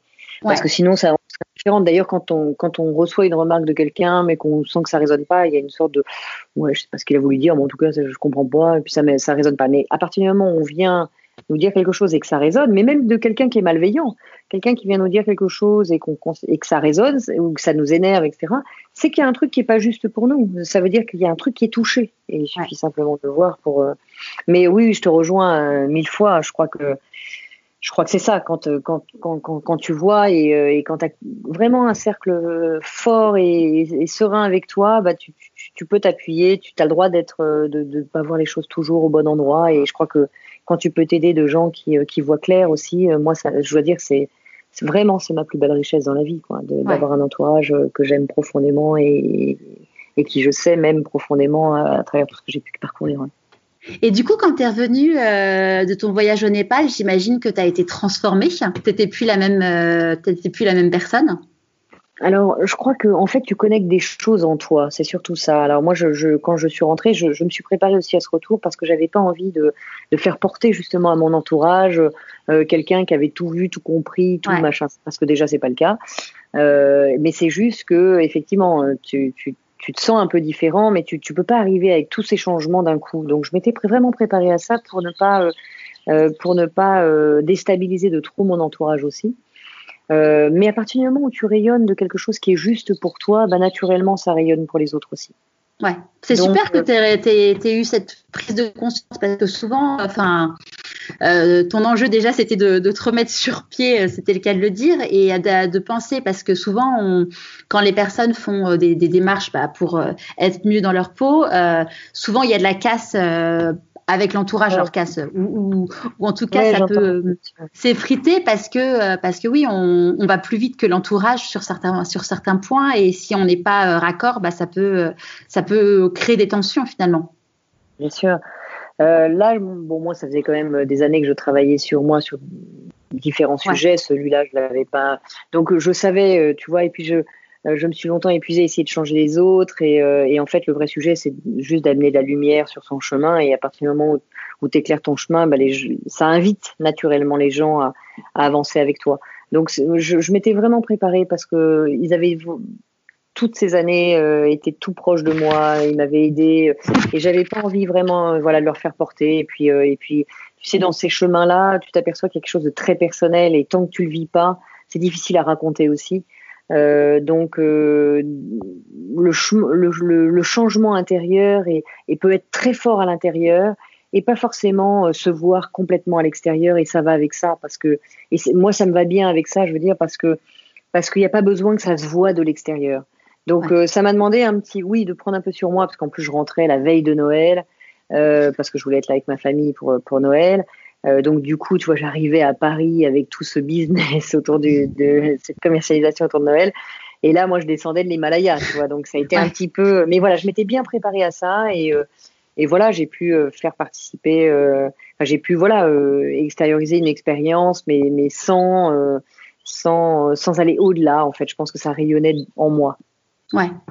Et, donc ton, ton, livre Kilomètre Zéro, tu t'es dit euh, je, vais l'écrire pour euh, pour mes amis. Euh, comment ça t'est venu cette idée? C'est, génial de se dire je vais écrire un livre pour mes amis. Alors en fait, l'Himalaya, mon premier voyage en Himalaya, je l'ai fait en 2010. J'en ai fait un deuxième en 2012 pour une association. Enfin, je partais avec une amie qui s'occupait d'une association plutôt.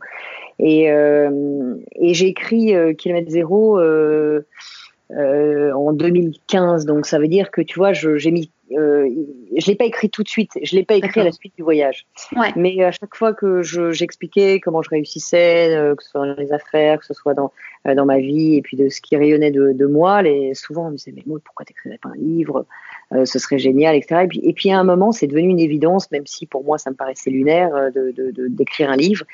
Et euh, pour mes amis, j'ai eu envie de partager bah, voilà, ce qui m'aidait dans la vie, euh, parce que c'était 25 ans de développement personnel, 25 ans de voyage, 25 ans de rencontres, 25 ans euh, de, d'apprentissage, de, de cultures différentes, etc. C'était pas un seul voyage, hein, ce livre Kilomètre Zéro, même si ça se passe dans l'Himalaya, et j'ai pris le décor du, du Népal, et, et d'ailleurs tout le, le trek que j'ai fait au Népal, parce que tous les décors sont vrais dans Kilomètre Zéro.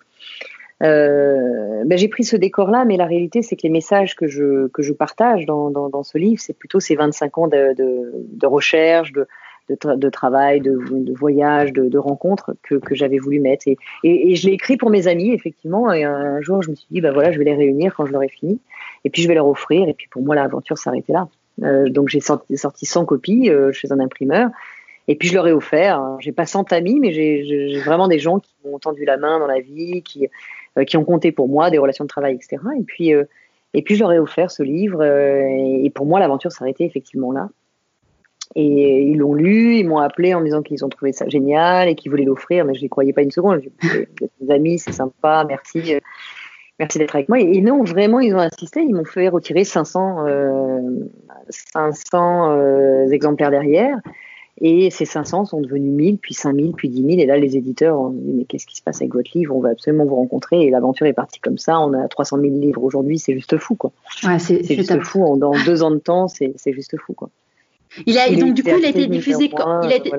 Tu l'as publié quand, du coup alors en auto-édité, parce que j'ai commencé comme ça, en l'offrant à mes amis euh, jusqu'à 10 000 exemplaires, c'était en auto-édité en fait. Euh, je le, alors ça c'était en 2000, euh, il est sorti en 2000, je l'ai offert en 2015 en fait, et, et deux ans après, euh, il est sorti sous la version Erol, où il n'y a pas énormément de changements parce que là, la, la, version tout éditée déjà, était déjà très très lancée, donc c'est le même titre. On a juste changé la couverture et puis euh, euh, retravaillé certains passages qui étaient un peu complexes et voilà, mais, mais sinon c'est quasiment le même.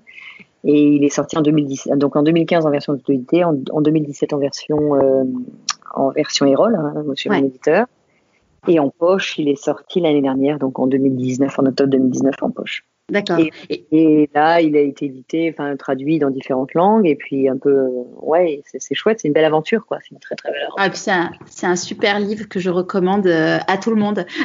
et il y a beaucoup d'informations scientifiques dans dans Kilomètre Zéro. Comment enfin, tu t'es euh, j'ai enfin, j'ai travaillé pendant des années sur l'unicité, sur euh, l'unité, euh, c'est vraiment un thème qui me passionne depuis toujours. Euh,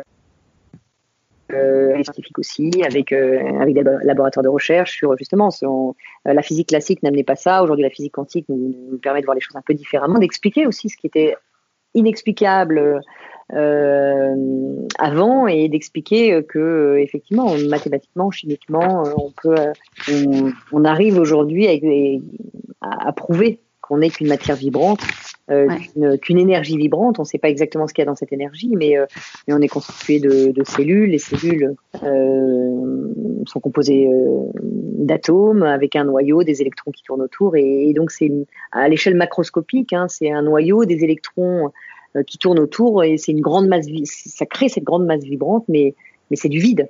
99,999% de, de, de ce qu'on est n'est que du vide. Euh, et c'est ça qu'aujourd'hui on est en train de, de travailler pour justement enfin, prouver que cette matière de vide, bah, c'est une matière intelligente. Et ça encore, le, la, la, science n'est pas encore complètement démontré. Mais ce qu'on s'est démontré, c'est que euh, il n'y a que cette grande masse vibrante qui existe. Ouais. Et donc, ah, ça fait réfléchir. Quand on lit, euh, moi je sais que j'ai mis du temps à le lire parce que euh, besoin de digérer euh, toutes les informations qu'il y a dedans, quoi. Mmh. En ouais, dehors, il y, a, il y, a beaucoup de façons de lire et, et c'est vrai que souvent les gens me disent, je l'ai lu en une première fois pour, pour, pour lire le roman et on était happé par le roman et puis après de revenir sur certaines choses qui, qui m'ont permis de transformer ma vie.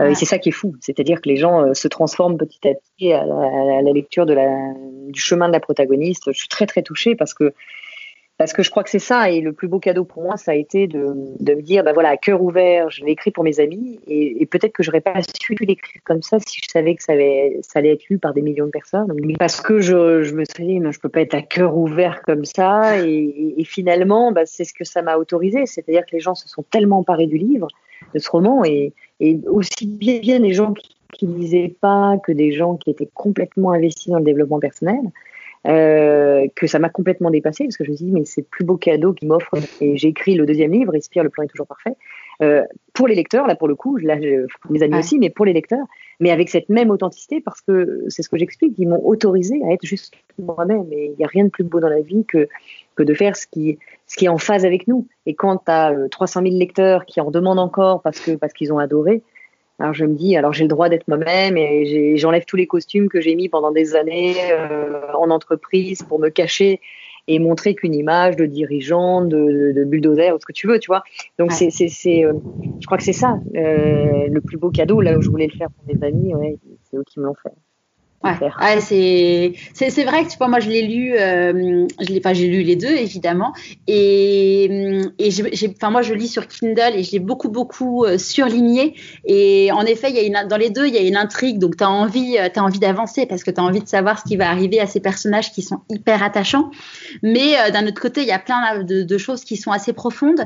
Et, et là je me disais que j'allais j'avais envie de relire enfin pas relire le, le roman mais relire juste tout ce que j'avais surligné pour Ouais. Et, et, ce que je disais à Thomas Samut, euh, qui a écrit, euh, alors lui, c'est pas du tout un roman, mais euh, c'est un livre sur tous les enseignements qu'il donne à tout, toutes les personnes qui coachent, sachant que lui, c'est un préparateur mental. Et euh, le livre de Thomas, je l'ai lu, qui s'appelle Un cancre dans les étoiles, où il raconte son histoire aussi. Euh, Thomas, il, son bouquin, je l'ai lu, je l'ai lu l'été dernier, et je l'ai relu juste avant de l'interviewer. Et, et j'avais, bon, pareil, surligné euh, sur mon Kindle. Et en fait, en relisant un an après, il y avait des trucs qui résonnaient pas du tout en moi de la même façon. Et c'est hyper intéressant de se dire que qu'en fonction que, en fonction des personnes évidemment ça va résonner différemment. Mais pour une même personne en fonction de l'avancée euh, dans sa vie ça ça n'a pas le même impact en fait. Complètement. Complètement. Et, euh, et on peut relire des fois un livre plusieurs fois à des moments différents de notre vie moi ça m'arrive encore, et de se rendre compte qu'on a grandi, on a changé, et naturellement, on entend les choses différemment et avec une autre profondeur. Donc c'est ça qui est fabuleux avec un livre. Et c'est ça que j'ai aimé aussi, enfin ce que j'aime en écrivant, c'est que tu vois, quand on parle, on enregistre et puis on, on oublie, alors qu'un livre, il, reste quelque chose dans lequel on peut, on peut euh, autant de fois qu'on veut euh, revenir et, retracer. Alors, quand je dis euh, on parle, c'est vrai que si tu enregistres, tu peux, tu peux revenir aussi dessus. Euh, mais dans une conversation, effectivement, sinon, euh, bah, tu as entendu une fois, et puis tu as entendu des trucs, tu as retenu une fraction de choses, et puis hop, tu as oublié. et je crois que c'est le propre justement de ces enregistrements ou de, ou de ces livres où tu peux, où tu peux te replonger des années après et l'entendre encore. Carrément. Et euh, aujourd'hui, tu es coach aussi en parallèle, euh, donc tu es romancière. Euh, on peut dire à succès parce que là, je voyais que tes livres sont en rupture de stock, donc c'est c'est top. Et donc romancière à succès et coach. Du coup, pour le coaching, est-ce que tu as suivi des formations ou finalement Oui, ouais. je crois que je crois que c'est important d'ailleurs d'avoir euh, le coaching, c'est très différent de la psychothérapie ou, la psychiatrie d'ailleurs. Hein. la psychiatrie qui est vraiment une, que ce soit la psychologie ou même euh, la psychiatrie, c'est plutôt de, de l'ordre évidemment de la médecine. Euh, le coaching, c'est pas de ressasser tout un passé, c'est de partir d'un moment euh, T0 pour aller vers un objectif précis. Donc accompagner quelqu'un, c'est euh, justement partir de ce moment-là et puis de l'accompagner jusqu'à un objectif. Mhm. Euh, et pour ça, ça nécessite évidemment. Euh, c'est un travail de. Moi, c'est pas d'aujourd'hui. Hein, C'est-à-dire que j'ai pas changé de métier. Ça fait euh, ça fait 20 ans que j'accompagne des, des, gens, même si euh, j'étais dans la. Même si j'étais directrice financière, j'ai toujours eu plusieurs choses à la fois. Et puis d'ailleurs, je pense que tout est compatible. Tu peux pas, tu peux pas gérer une entreprise ou faire même de la stratégie d'entreprise si t'as pas un minimum de de compréhension de l'être humain. T'arrives à rien je mm. trouve que ou alors tu arrives à toutes ces boîtes où les gens souffrent énormément. Euh, donc oui, j'ai suivi déjà moi-même. C'est, euh, c'est, j'ai moi-même euh, parcouru ça, que ce soit à travers le corps, que ce soit à travers les émotions, que ce soit à travers le mental. Euh, j'ai appris différents outils, hein, que ce soit la, PNL, que ce soit l'énéagramme, que ce soit euh, la communication non violente. Je suis passée par différents outils pour justement moi-même me guérir d'un certain nombre de choses, parce que pour accompagner les gens, il faut aussi connaître le. Et euh, je me suis aussi rendu compte que ça passait aussi bien au-delà de, de, la constitution. Tant qu'il y a des mots qui sont figés dans le corps, on pourra comprendre un tas de choses, mais les mécanismes se remettront toujours, toujours en place. C'est-à-dire que même si tu comprends, bah, dès qu'arrive un événement, si tu défiches pas les choses dans le corps, moi, c'est ce que je comprenais pas, tu vois, je, j'apprenais, je comprenais, etc. Mais, euh, mais je répliquais toujours et puis mon corps réagissait toujours parce que j'avais pas défigé les traumatismes du corps. Euh, et c'est ça. Et des fois, c'est des tout petits chocs. Mais, euh, mais, mais si tu les défiches pas dans le corps, bah, tu, tu peux pas avancer. Donc, donc c'est cette méthode que j'ai mis en place à travers le coaching qui est, voilà, de pouvoir accompagner les gens, mais, mais de travailler non seulement sur, euh, sur euh, euh, les croyances limitantes, etc., ce que font, ce que font beaucoup de coachs, mais, mais bien au-delà de ça, d'aller en profondeur dans le corps pour pouvoir défiger ce qui bloque, les peurs qui peuvent bloquer, les freins qui peuvent bloquer, les voilà. Et, et oui, c'est, je trouve que c'est un équilibre parce que quand tu quand tu accompagnes des gens, ben, à chaque fois, tu apprends aussi toi-même et je trouve que c'est un vrai équilibre de vie pour moi que que de se ramener à cette à cette à cette posture parce que parce que je crois qu'un bon coaching, c'est de se rendre compte que euh, il n'y en a pas un qui sait, l'autre qui. Euh, tu vois, je ne crois pas au coach coaché. Je crois que chacun amène son pouvoir pour l'autre.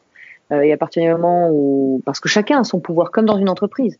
Tu vois, le coach pourrait se dire j'ai le pouvoir de d'être au-dessus de tout le monde, etc. Et puis le coaché pourrait se dire bah oui, tu m'attends. Oui, je disais que cette histoire de pouvoir, quel que soit le métier, quand tu comprends que tu peux mettre ton pouvoir pour les autres, et non plus mm. sur les autres, alors il, émerge quelque chose de très très important. Et dans le coaching, cette posture d'égal à égal, euh, c'est fabuleux parce que tu n'es plus que de cœur à cœur entre deux êtres humains pour euh, et, tu peux à, ce moment-là laisser émerger chez le coaché euh, ce qui est le plus important pour lui et, l'accompagner dans quelque chose de voilà qui, qui, qui, va lui permettre de se révéler. Donc oui, j'aime vraiment ça. Et du coup, tu coaches des personnes en individuel mais tu coaches aussi des, entreprises alors, moi, je, ouais, alors moi, je coach en individuel, euh, que ce soit des dirigeants d'entreprise jusqu'à, enfin, n'importe quel individu en réalité. Euh, par contre, effectivement, mon coaching, c'est vraiment, je, je, considère que le coaching, ça fonctionne à partir du moment où la personne est très, très décidée à être coachée. Il y a beaucoup de gens qui veulent changer ou qui veulent le bonheur, etc. Mais tu sais, c'est un peu, je prends souvent l'image de, moi, je veux aller me baigner. Euh, j'ai envie d'aller nager, j'ai envie de nager même euh, indéfiniment, sauf que j'ai pas envie de mouiller. Et là, on a un problème. Et tu vois, il y a beaucoup de gens qui veulent le bonheur. Moi, je veux être heureux, je veux être bien. Par contre, euh, j'ai pas trop envie de changer.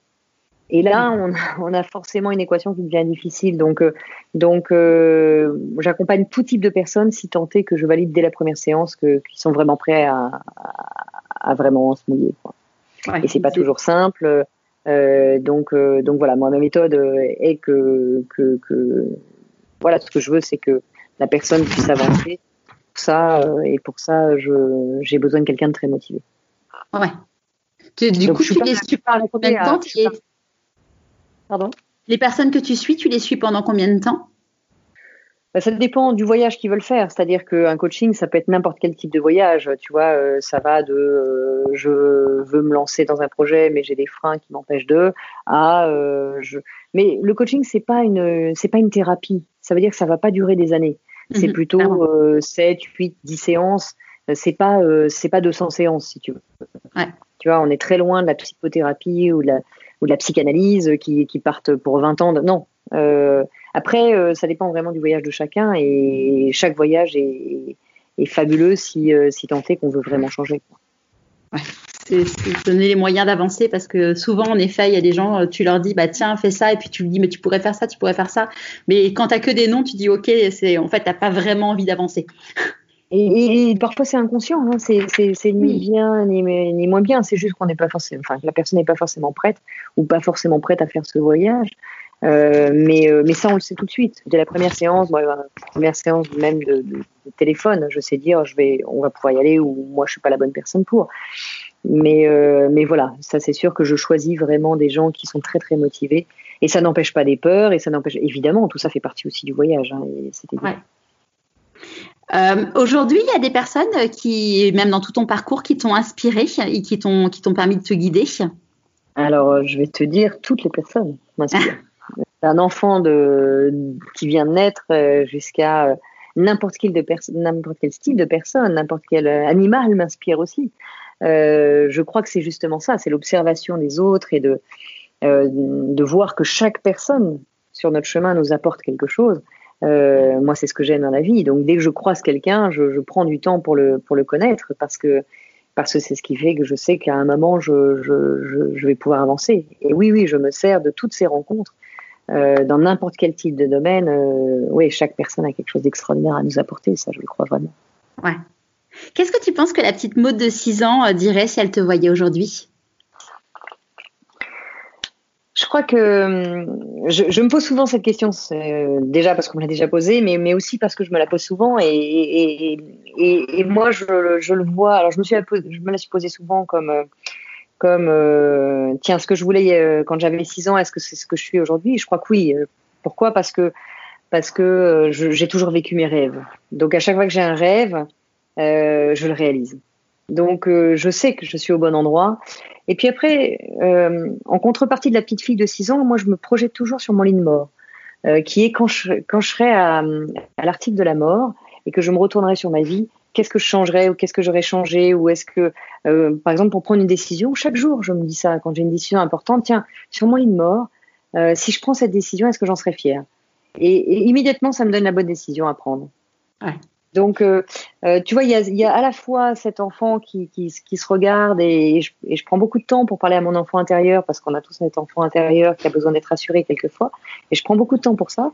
Et, euh, et oui, je, je, je, je, sais que mon leitmotiv, c'est de faire de mon mieux et j'ai le sentiment de faire de mon mieux chaque jour. Ça ne veut pas dire qu'il n'y a pas de moments où je tombe, il n'y a pas des moments où je... Bien sûr qu'il y a plein de moments où je fais des erreurs, mais je ne mets pas de jugement là-dessus. Je fais de mon mieux. Et à partir du moment où on fait de son mieux, il euh, n'y bah, a pas de regret. Et à partir du moment où après je me dis, tiens, et sur mon lit de mort, est-ce que ça aurait de l'importance?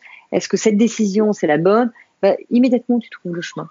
Ouais. J'ai un journaliste qui, qui m'interrogeait sur, euh, sur, quand, euh, quand Respire est sorti, mon deuxième roman, qui me disait, mais, euh, mais Maud, vous n'avez pas peur de... Kilomètre Zéro est un énorme best-seller, vous n'avez pas peur que le deuxième plaise pas et que finalement le premier soit un coup de peau, etc. Et moi je disais non. Pourquoi? Parce que parce que j'ai fait de mon mieux et je sais pas faire mieux. Et si euh, bah, on n'aime pas Respire, on n'aime pas le deuxième, bah, j'aurais fait de mon mieux et j'ai d'autres choses à raconter et je les ai racontées avec mon cœur. Donc, euh, donc et, je sais de façon sûre qu'il y a des gens pour préférer Kilomètre Zéro et puis il y en a d'autres qui préféreront Respire. Et puis, ça n'a pas d'importance parce que moi, j'ai fait de mon mieux. Et, je peux pas regretter. Je sais que c'est beaucoup de travail et ça mais j'ai donné de mon mieux et, euh, et, et, je crois que c'est ça le sujet pour moi. C'est pas pas de me dire j'attends qu'il y ait tant de ventes, etc. Non, c'est quand même ça ferait du bien qu'à une personne sur Terre, bah, j'ai eu raison de, de, de m'investir à fond dans, dans, dans l'écriture de ce deuxième livre. Ouais. Et puis voilà, et quand tu, tu es là, bah, tu t'aperçois que tu vois euh, le deuxième, alors que le premier était un énorme best-seller, Respire est monté au top, euh, au top 5 euh, en, en l'espace de 15 jours. Donc tu vois, c'est au-delà de moi. Quoi. C'est ouais. au-delà de moi et, et parce que tu ne fais plus les choses pour une reconnaissance, tu fais les choses pour partager qui tu es et essayer de faire du bien à une personne sur Terre. Quoi. Et je crois que c'est ça. Faire de son mmh. mieux tu peux pas avoir de regrets. Donc la petite fille de de 6 ans qui, a, qui, avait ses rêves de faire un monde meilleur, bah, je crois que je crois que je l'honore chaque jour parce que parce que c'est c'est aussi ce qui me drive. Euh, mais encore une fois, ça veut pas dire que je, je, je, trouve toujours la bonne direction et tout de suite la bonne direction. Mais voilà, je tâtonne, j'expérimente, c'est ça la vie. Expérimenter en donnant le meilleur de soi-même. Ouais, ça c'est sûr. Surtout qu'en plus, toi, tu étais plutôt une, une, femme de tableau Excel plutôt qu'une femme de, de, de, de mots. Ouais. Exactement. Oui, j'ai commencé d'ailleurs à écrire Kilomètre Zéro sur Excel, ce qui était une catastrophe. Sur Excel? Ah oui je, vous, défie de. Donc, euh, même en essayant de calculer, de créer des formules pour relier les phrases, non, c'est pas bon du tout. Prenez Word pour ceux qui veulent écrire. Et, euh, ouais, non, c'est, j'en rigole des fois parce que c'est vrai, je le raconte parce que c'est vrai. Je commençais à écrire des cellules parce que je connaissais bien Excel et, pas du tout Word. Et, voilà, et ça n'a pas d'importance parce qu'en fait, le vrai sujet, c'est pas. Euh, moi, quand je, les premiers freins qui sont arrivés, quand j'ai eu l'intuition d'écrire ce livre, c'est euh, c'est immédiatement, mais bon, rappelle-toi tes notes de français, c'était pas excellent, etc. Et, et, en fait, le vrai sujet, c'est pas ça, parce que parce que j'écrivais pas, je voulais pas écrire un livre euh, comme Shakespeare, je voulais pas être inspiré de Shakespeare, je voulais écrire un livre qui euh, sur des choses que j'avais envie d'apporter. qui n'est pas un exercice de style en français. Euh, J'écris pas euh, extraordinairement bien. Le, le, le vrai sujet, c'était de faire passer des messages. Donc c'est ça qui avait du sens pour moi. Et d'ailleurs, comment ça t'est venu de dire que c'était un roman? Parce que finalement, tu aurais pu écrire un espèce de petit guide de développement personnel. Ouais, euh, j'avais commencé par me dire tiens, je vais, je vais noter des clés euh, pour mes neveux qui, me demandaient tout le temps mais comment tu fais euh, pour réussir à ça et ça? Et puis quand j'ai commencé à écrire, écrire, écrire, je me suis rendu compte que ça aurait, que je voulais faire ce cadeau et j'avais bien en tête le cadeau que je voulais faire à mes amis. Enfin, c'est centaines de personnes, ça fait centaines de personnes. Et je me suis, euh, et je me suis dit un des livres qui a, révolutionné ma vie euh, 20 ans avant, c'était La prophétie des ondes de Redfield, James Redfield, et, euh, euh, et, j'avais trouvé extraordinaire que ce soit écrit sous forme de roman parce que je m'étais complètement laissé happer par par cette histoire. Et c'était un roman et en même temps les messages étaient profonds. Et je m'étais dit c'est extraordinaire parce que c'est on a l'impression que ce livre est écrit pour moi. Euh, et, donc, quand j'ai eu envie de faire passer des messages, j'avais pas envie de faire un livre de manuel où il y a un sachant qui, donne des enseignements. Je trouve ça euh, dommage euh, parce que déjà, j'en avais pas la légitimité, mais j'avais juste envie de partager des clés qui m'étaient chères et je m'étais dit, tiens, si je fais ça à travers un roman comme La prophétie des ondes m'avait vraiment bouleversée, je me dis, bah, si je fais ça à travers un roman, les gens verront peut-être qu'un roman et ne trouveront aucun enseignement de, ce livre, ou alors peut-être qu'il y a des choses qui qui vont avoir envie d'essayer, comme la protagoniste. Et, euh, et c'est ce qui s'est passé, ce qui est, ce qui est, ce qui est extraordinaire, c'est ça. Ce qui m'a bouleversé, c'est que les gens se sont approprié le truc, et aussi bien les hommes que, le, que les femmes m'ont écrit en me disant mais mais je pourrais être Maëlle quoi. Les hommes, mm. ma, centaines de messages d'hommes qui, qui m'ont écrit en, en me disant voilà j'ai jamais écrit un auteur, en plus je, je, je pleure en vous écrivant, mais mais j'ai l'impression que ce qui est arrivé à Maëlle c'est moi quoi. Et pourtant je suis un homme.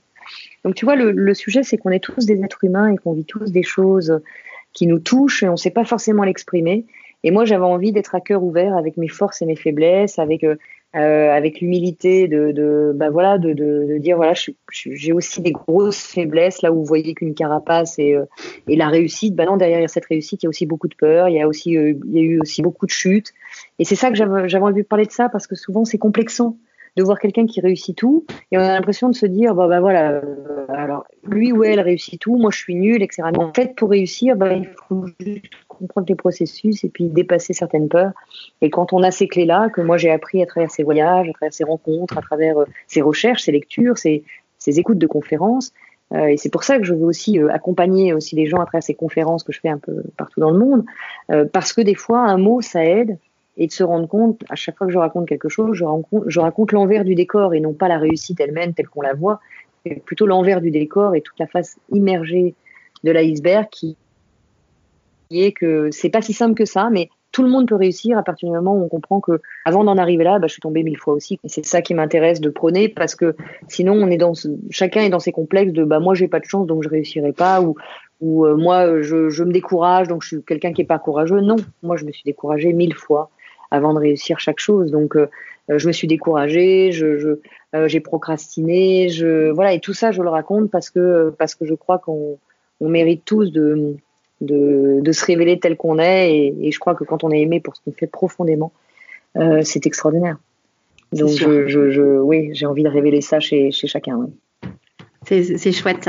Qui dit, euh, qui dit choix dit renoncement. Quels ont été les tiens?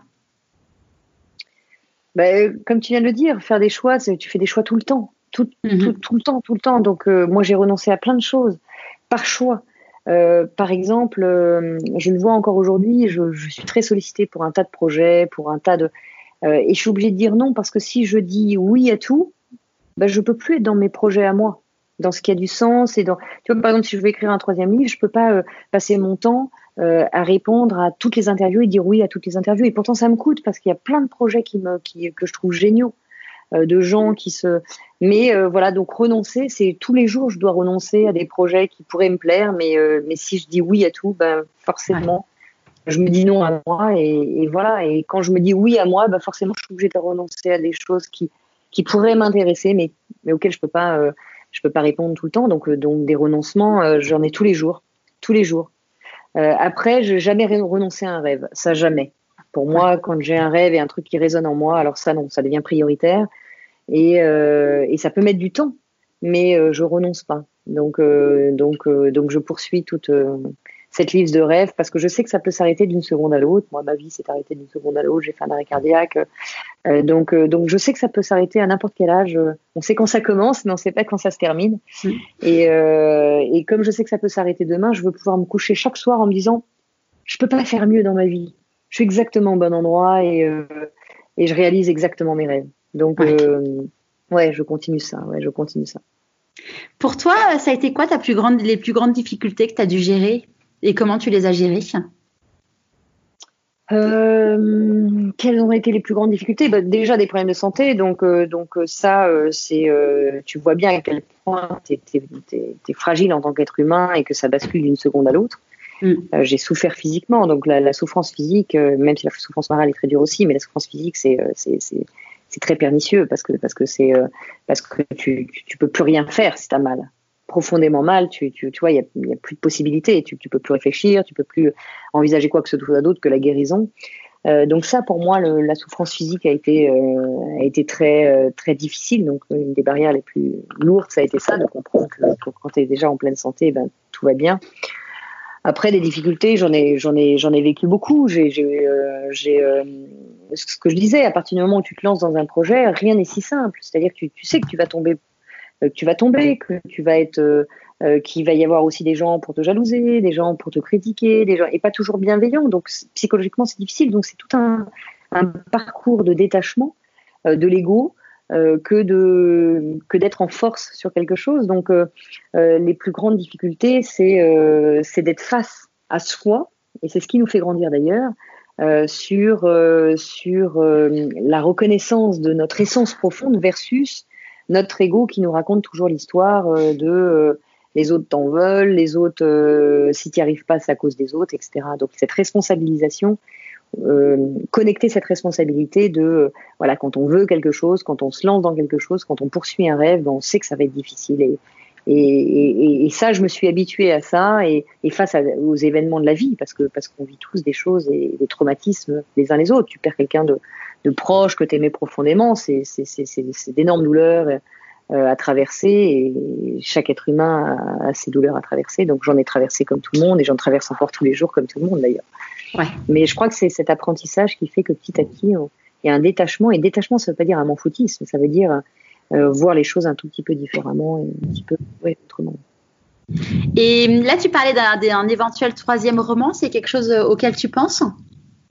Oui, voilà, je, j'avance. C'est-à-dire que moi, je, je, j'ai besoin de mûrir et d'être vraiment aligné. Je l'ai vu pour le premier, que cet alignement parfait de chaque phrase me, me permettait d'être au bon endroit. Le, deuxième s'est fait comme ça aussi. Et je veux que le troisième, je sais jamais si j'écrirai un deuxième ou un troisième.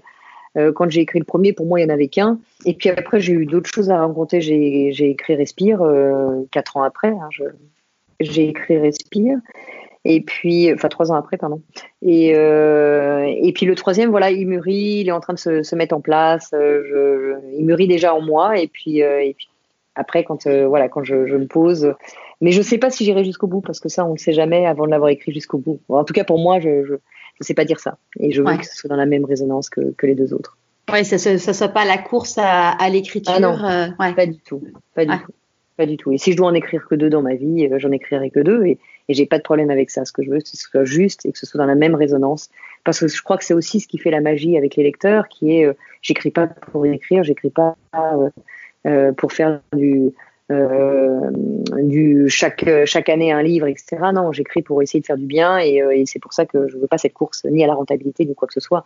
ce que je veux, c'est c'est pouvoir être vraiment en phase avec ce que j'ai à apporter et le jour où où j'ai moins de messages à apporter, ben je, je, peux le faire autrement, par des conférences, par autre chose que, que par l'écriture. Donc, je, je vais vraiment aligner avec ça. Ouais. De quoi tu es la plus fière aujourd'hui? Euh, de mes relations probablement, de mes relations, de mon entourage. Ma plus grande richesse, je te le disais tout à l'heure, c'est euh, euh, les gens que j'aime, c'est les gens qui sont à côté de moi, qui, qui m'aiment.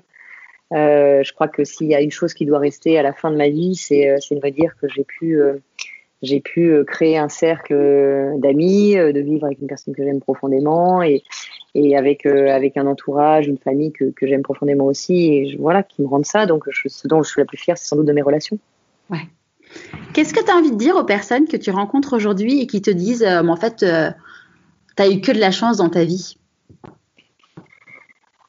Euh, Moi, je crois pas en la chance. Euh, après, je n'irai pas me battre là-dessus. C'est-à-dire que s'il y a des gens qui préfèrent croire que c'est de la chance, euh, j'irai pas essayer d'avoir raison.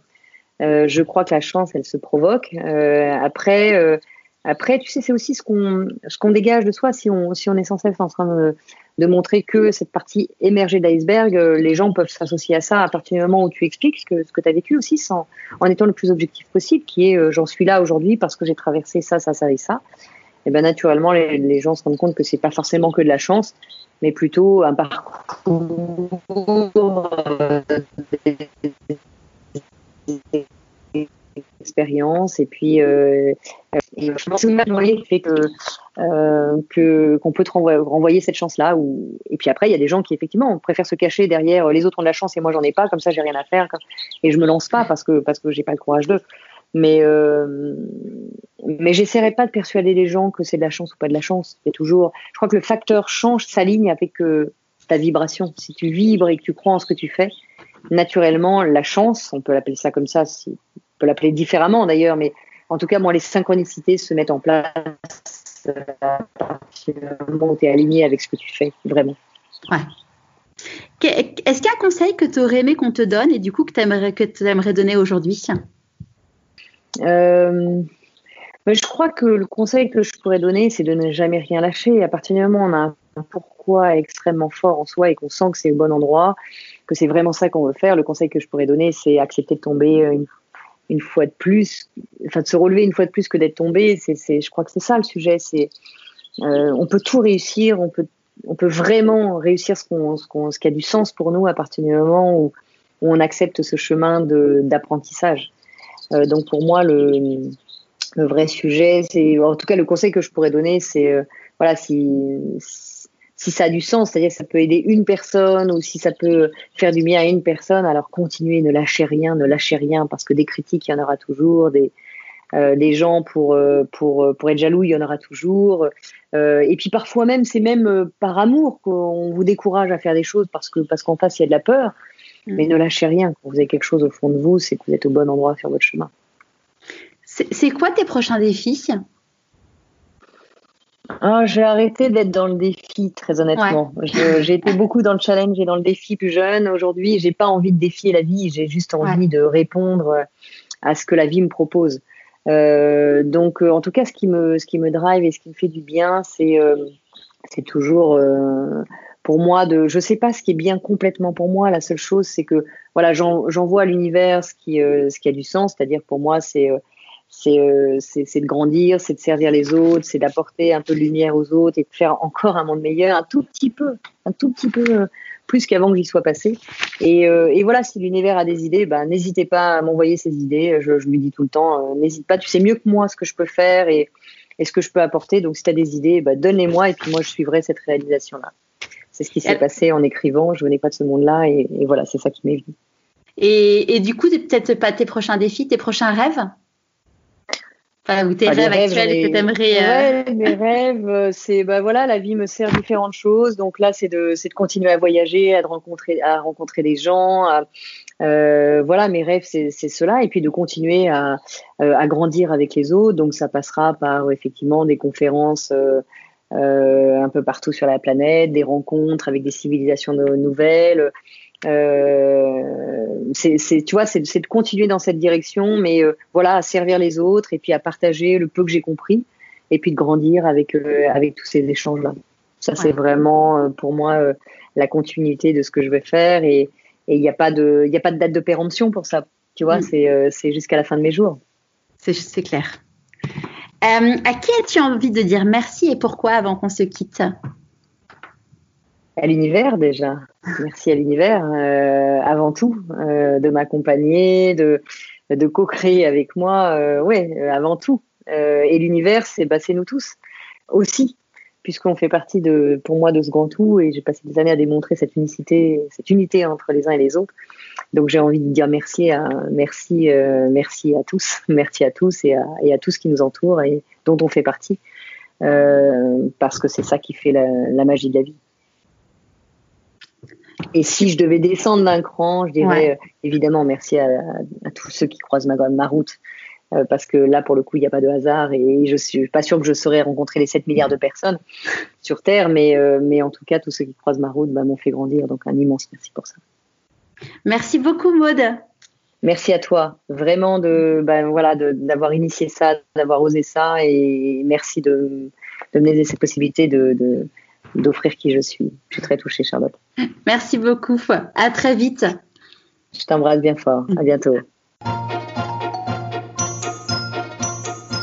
J'espère que vous aurez pris autant de plaisir que moi à écouter ce nouvel épisode.